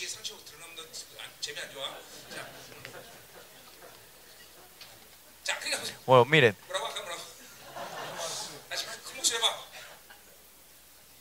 지금 빨리 큰 목소리 해봐. 지금 유재현이 했던 거 아니야? 아니야, 정성원이 했다고. 어, 정성원이 했어? 그, 발음 하지 마. 보트 발음 해봐. 유재현. 네. 해보라고. Martyr. 응? Martus. Martyr? 마라. 마라. Martus, Martin.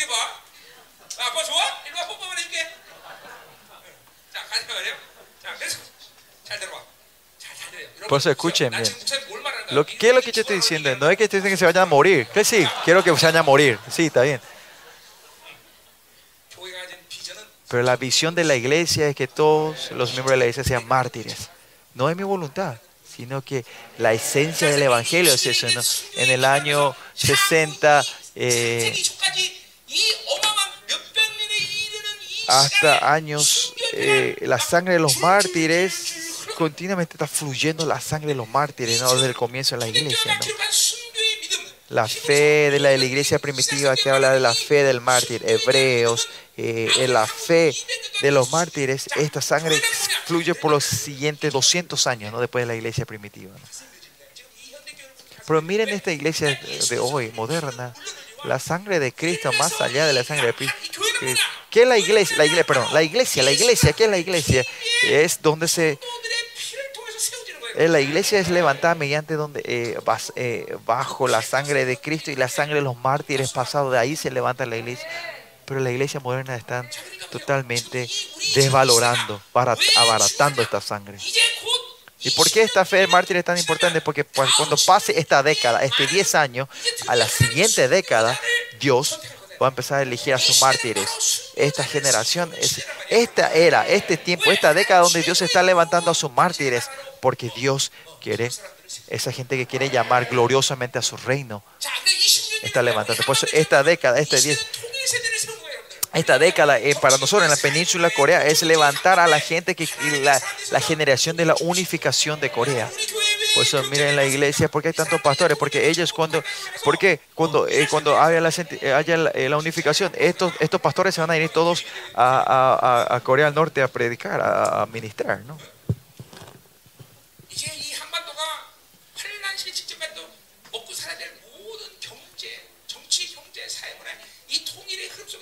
En esta corriente, miren a la península de Corea, cuando ustedes saben qué pasa si hay una unificación en Corea, se transforma en una, una nación del anticristo. Porque no tenemos ese dinero para poder, finanzas para poder unificar a Corea. Se necesita como más o menos 3 trillones de dólares parece para la unificación. O- 통 Por eso la unificación coreana no tiene que ser de las fuerzas exteriores, sino de internas de Corea. Y eso es cuando venga la tercera guerra mundial. Las, y- las, las naciones poderosas eh, no van a poder interferir en Corea, sino que está ocupada en la guerra. ¿no? Por eso yo estoy siguiendo orando por... Por eso es muy importante quién va a ser el próximo presidente de Corea, ¿no? En año 27, ¿no? Usted también, lo que estudian, la gente que tiene la fe, están preparando a la gente que tiene la fe y este, este panorama de Dios. Dios tiene que eh, va a levantar a esa gente en la cultura, en, como era, en, lo- en los siete ramos de, la sociedad, ¿no? Así que no viven así nomás, sino tienen que vivir viviendo que Dios es responsable de tu vida. Y si ustedes siguen viviendo atados en la Babilonia, así van a ser inútiles ustedes, ¿no? Por eso sabiendo la corriente de esta era y esta corriente de que Dios te levanta su martir, este tiempo que está, en este tiempo tan importante. Dios está, le está guiando. Usted está engañando a Babilonia, estar entrando en el mercado libre y siempre estar comprando y vendiendo cosas ahí. No es así, no tiene que ser así. Por eso comenzando el año 69, 64 con eh, la persecución de Neo, Neo, que con, Nero comienza, esa es su decisión, dice, eh, vamos a ser mártires, otro vamos a morir por el Evangelio, ¿no? Versículo 11 dice, palabra fiel es si nosotros, si somos muertos con Él, también viviremos con Él. Este quiere decir, no, no se refiere a Galatas 5, 20, no es que se refiere a diciendo que de verdad Él quiere morir, si Él murió por nosotros, nosotros de verdad vamos a morir, vamos a poner la vida. Es de verdad, es de verdad. También moriremos con Él. Es la decisión que ellos toman ser mártires. Versículo 12, si sufrimos también reinaremos con Él. Si le negaremos, Él también nos negará. Eh, en Mateo 10 dice, no, no, se no se refiere a esas palabras de Mateo, sino que de verdad que estamos sufriendo y estamos ganando esta sorpresa con que vamos a volver como sacerdotes reales del Señor, en ese tiempo como reyes, vamos a vivir con ese valor. Pero así que no nos, no nos achiquemos a esta muerte. ¿Qué es la apostasía? Apostasía es, es negar a Jesús aunque no haya, no, no haya eh, como era, eh, que alguien le quiera matar. Eso si alguien le está poniendo un cuchillo, ustedes tienen eh, como era miedo a la muerte y decir no acepto a Jesús, eso no es apostasía, apostasía. Esa gente que negan a Jesús porque tienen su vida es, es, es, está en peligro. No es que pierdan la, no es la salvación, ahí no, pierdan la gloria ellos, eso, pierdan la gloria. Porque peligraban la vida, pierden la gloria, pero no, no pierden la salvación. Aunque nieguen a Jesús por un rato, eso tiene, no es que pierdan la, la salvación, sino la gloria.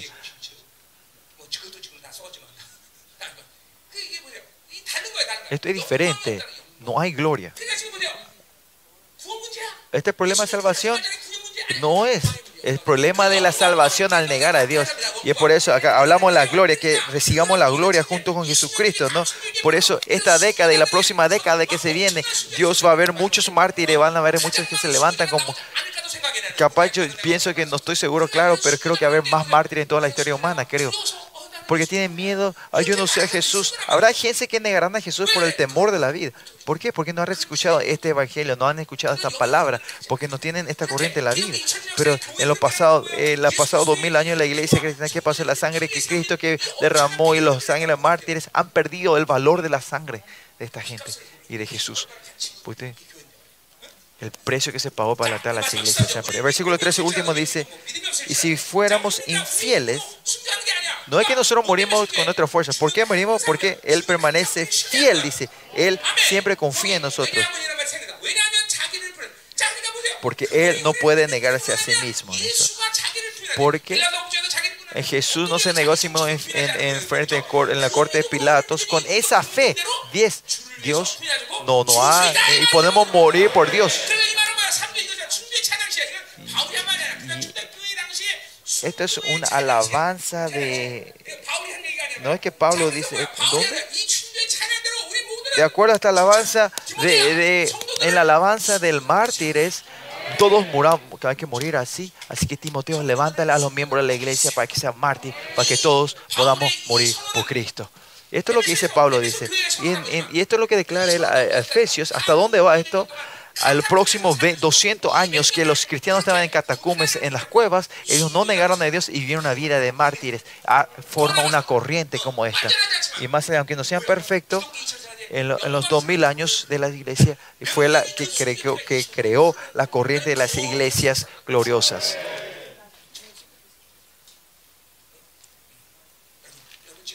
Chicos, ahora ustedes vivir, pueden ver que es vivir en la vida de los remanentes. No, eh, bueno, vamos a vivir así, a durar más solo a un culto bueno a Dios. No es eso.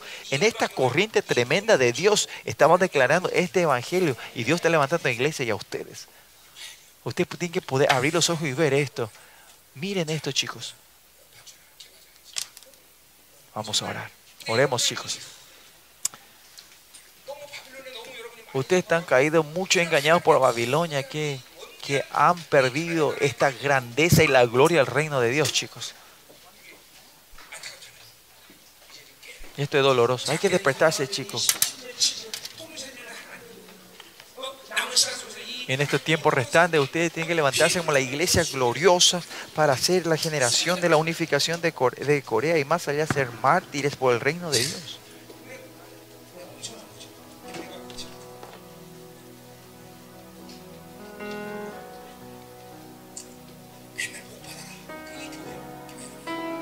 Eso de que la iglesia se sea bendecido siempre, eso no es iglesia, solo hablar bendiciones.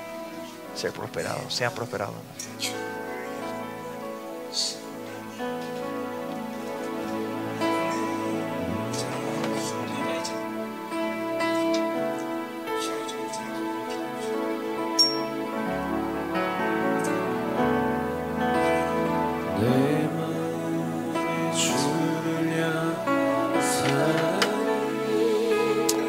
Corazón esté lleno por el amor tuyo, Señor, y que mi boca esté lleno, esté lleno y hable lleno de tu verdad, y que mis ojos estén llenos, que, que mis ojos estén llenos de las lágrimas por las gentes perdidas.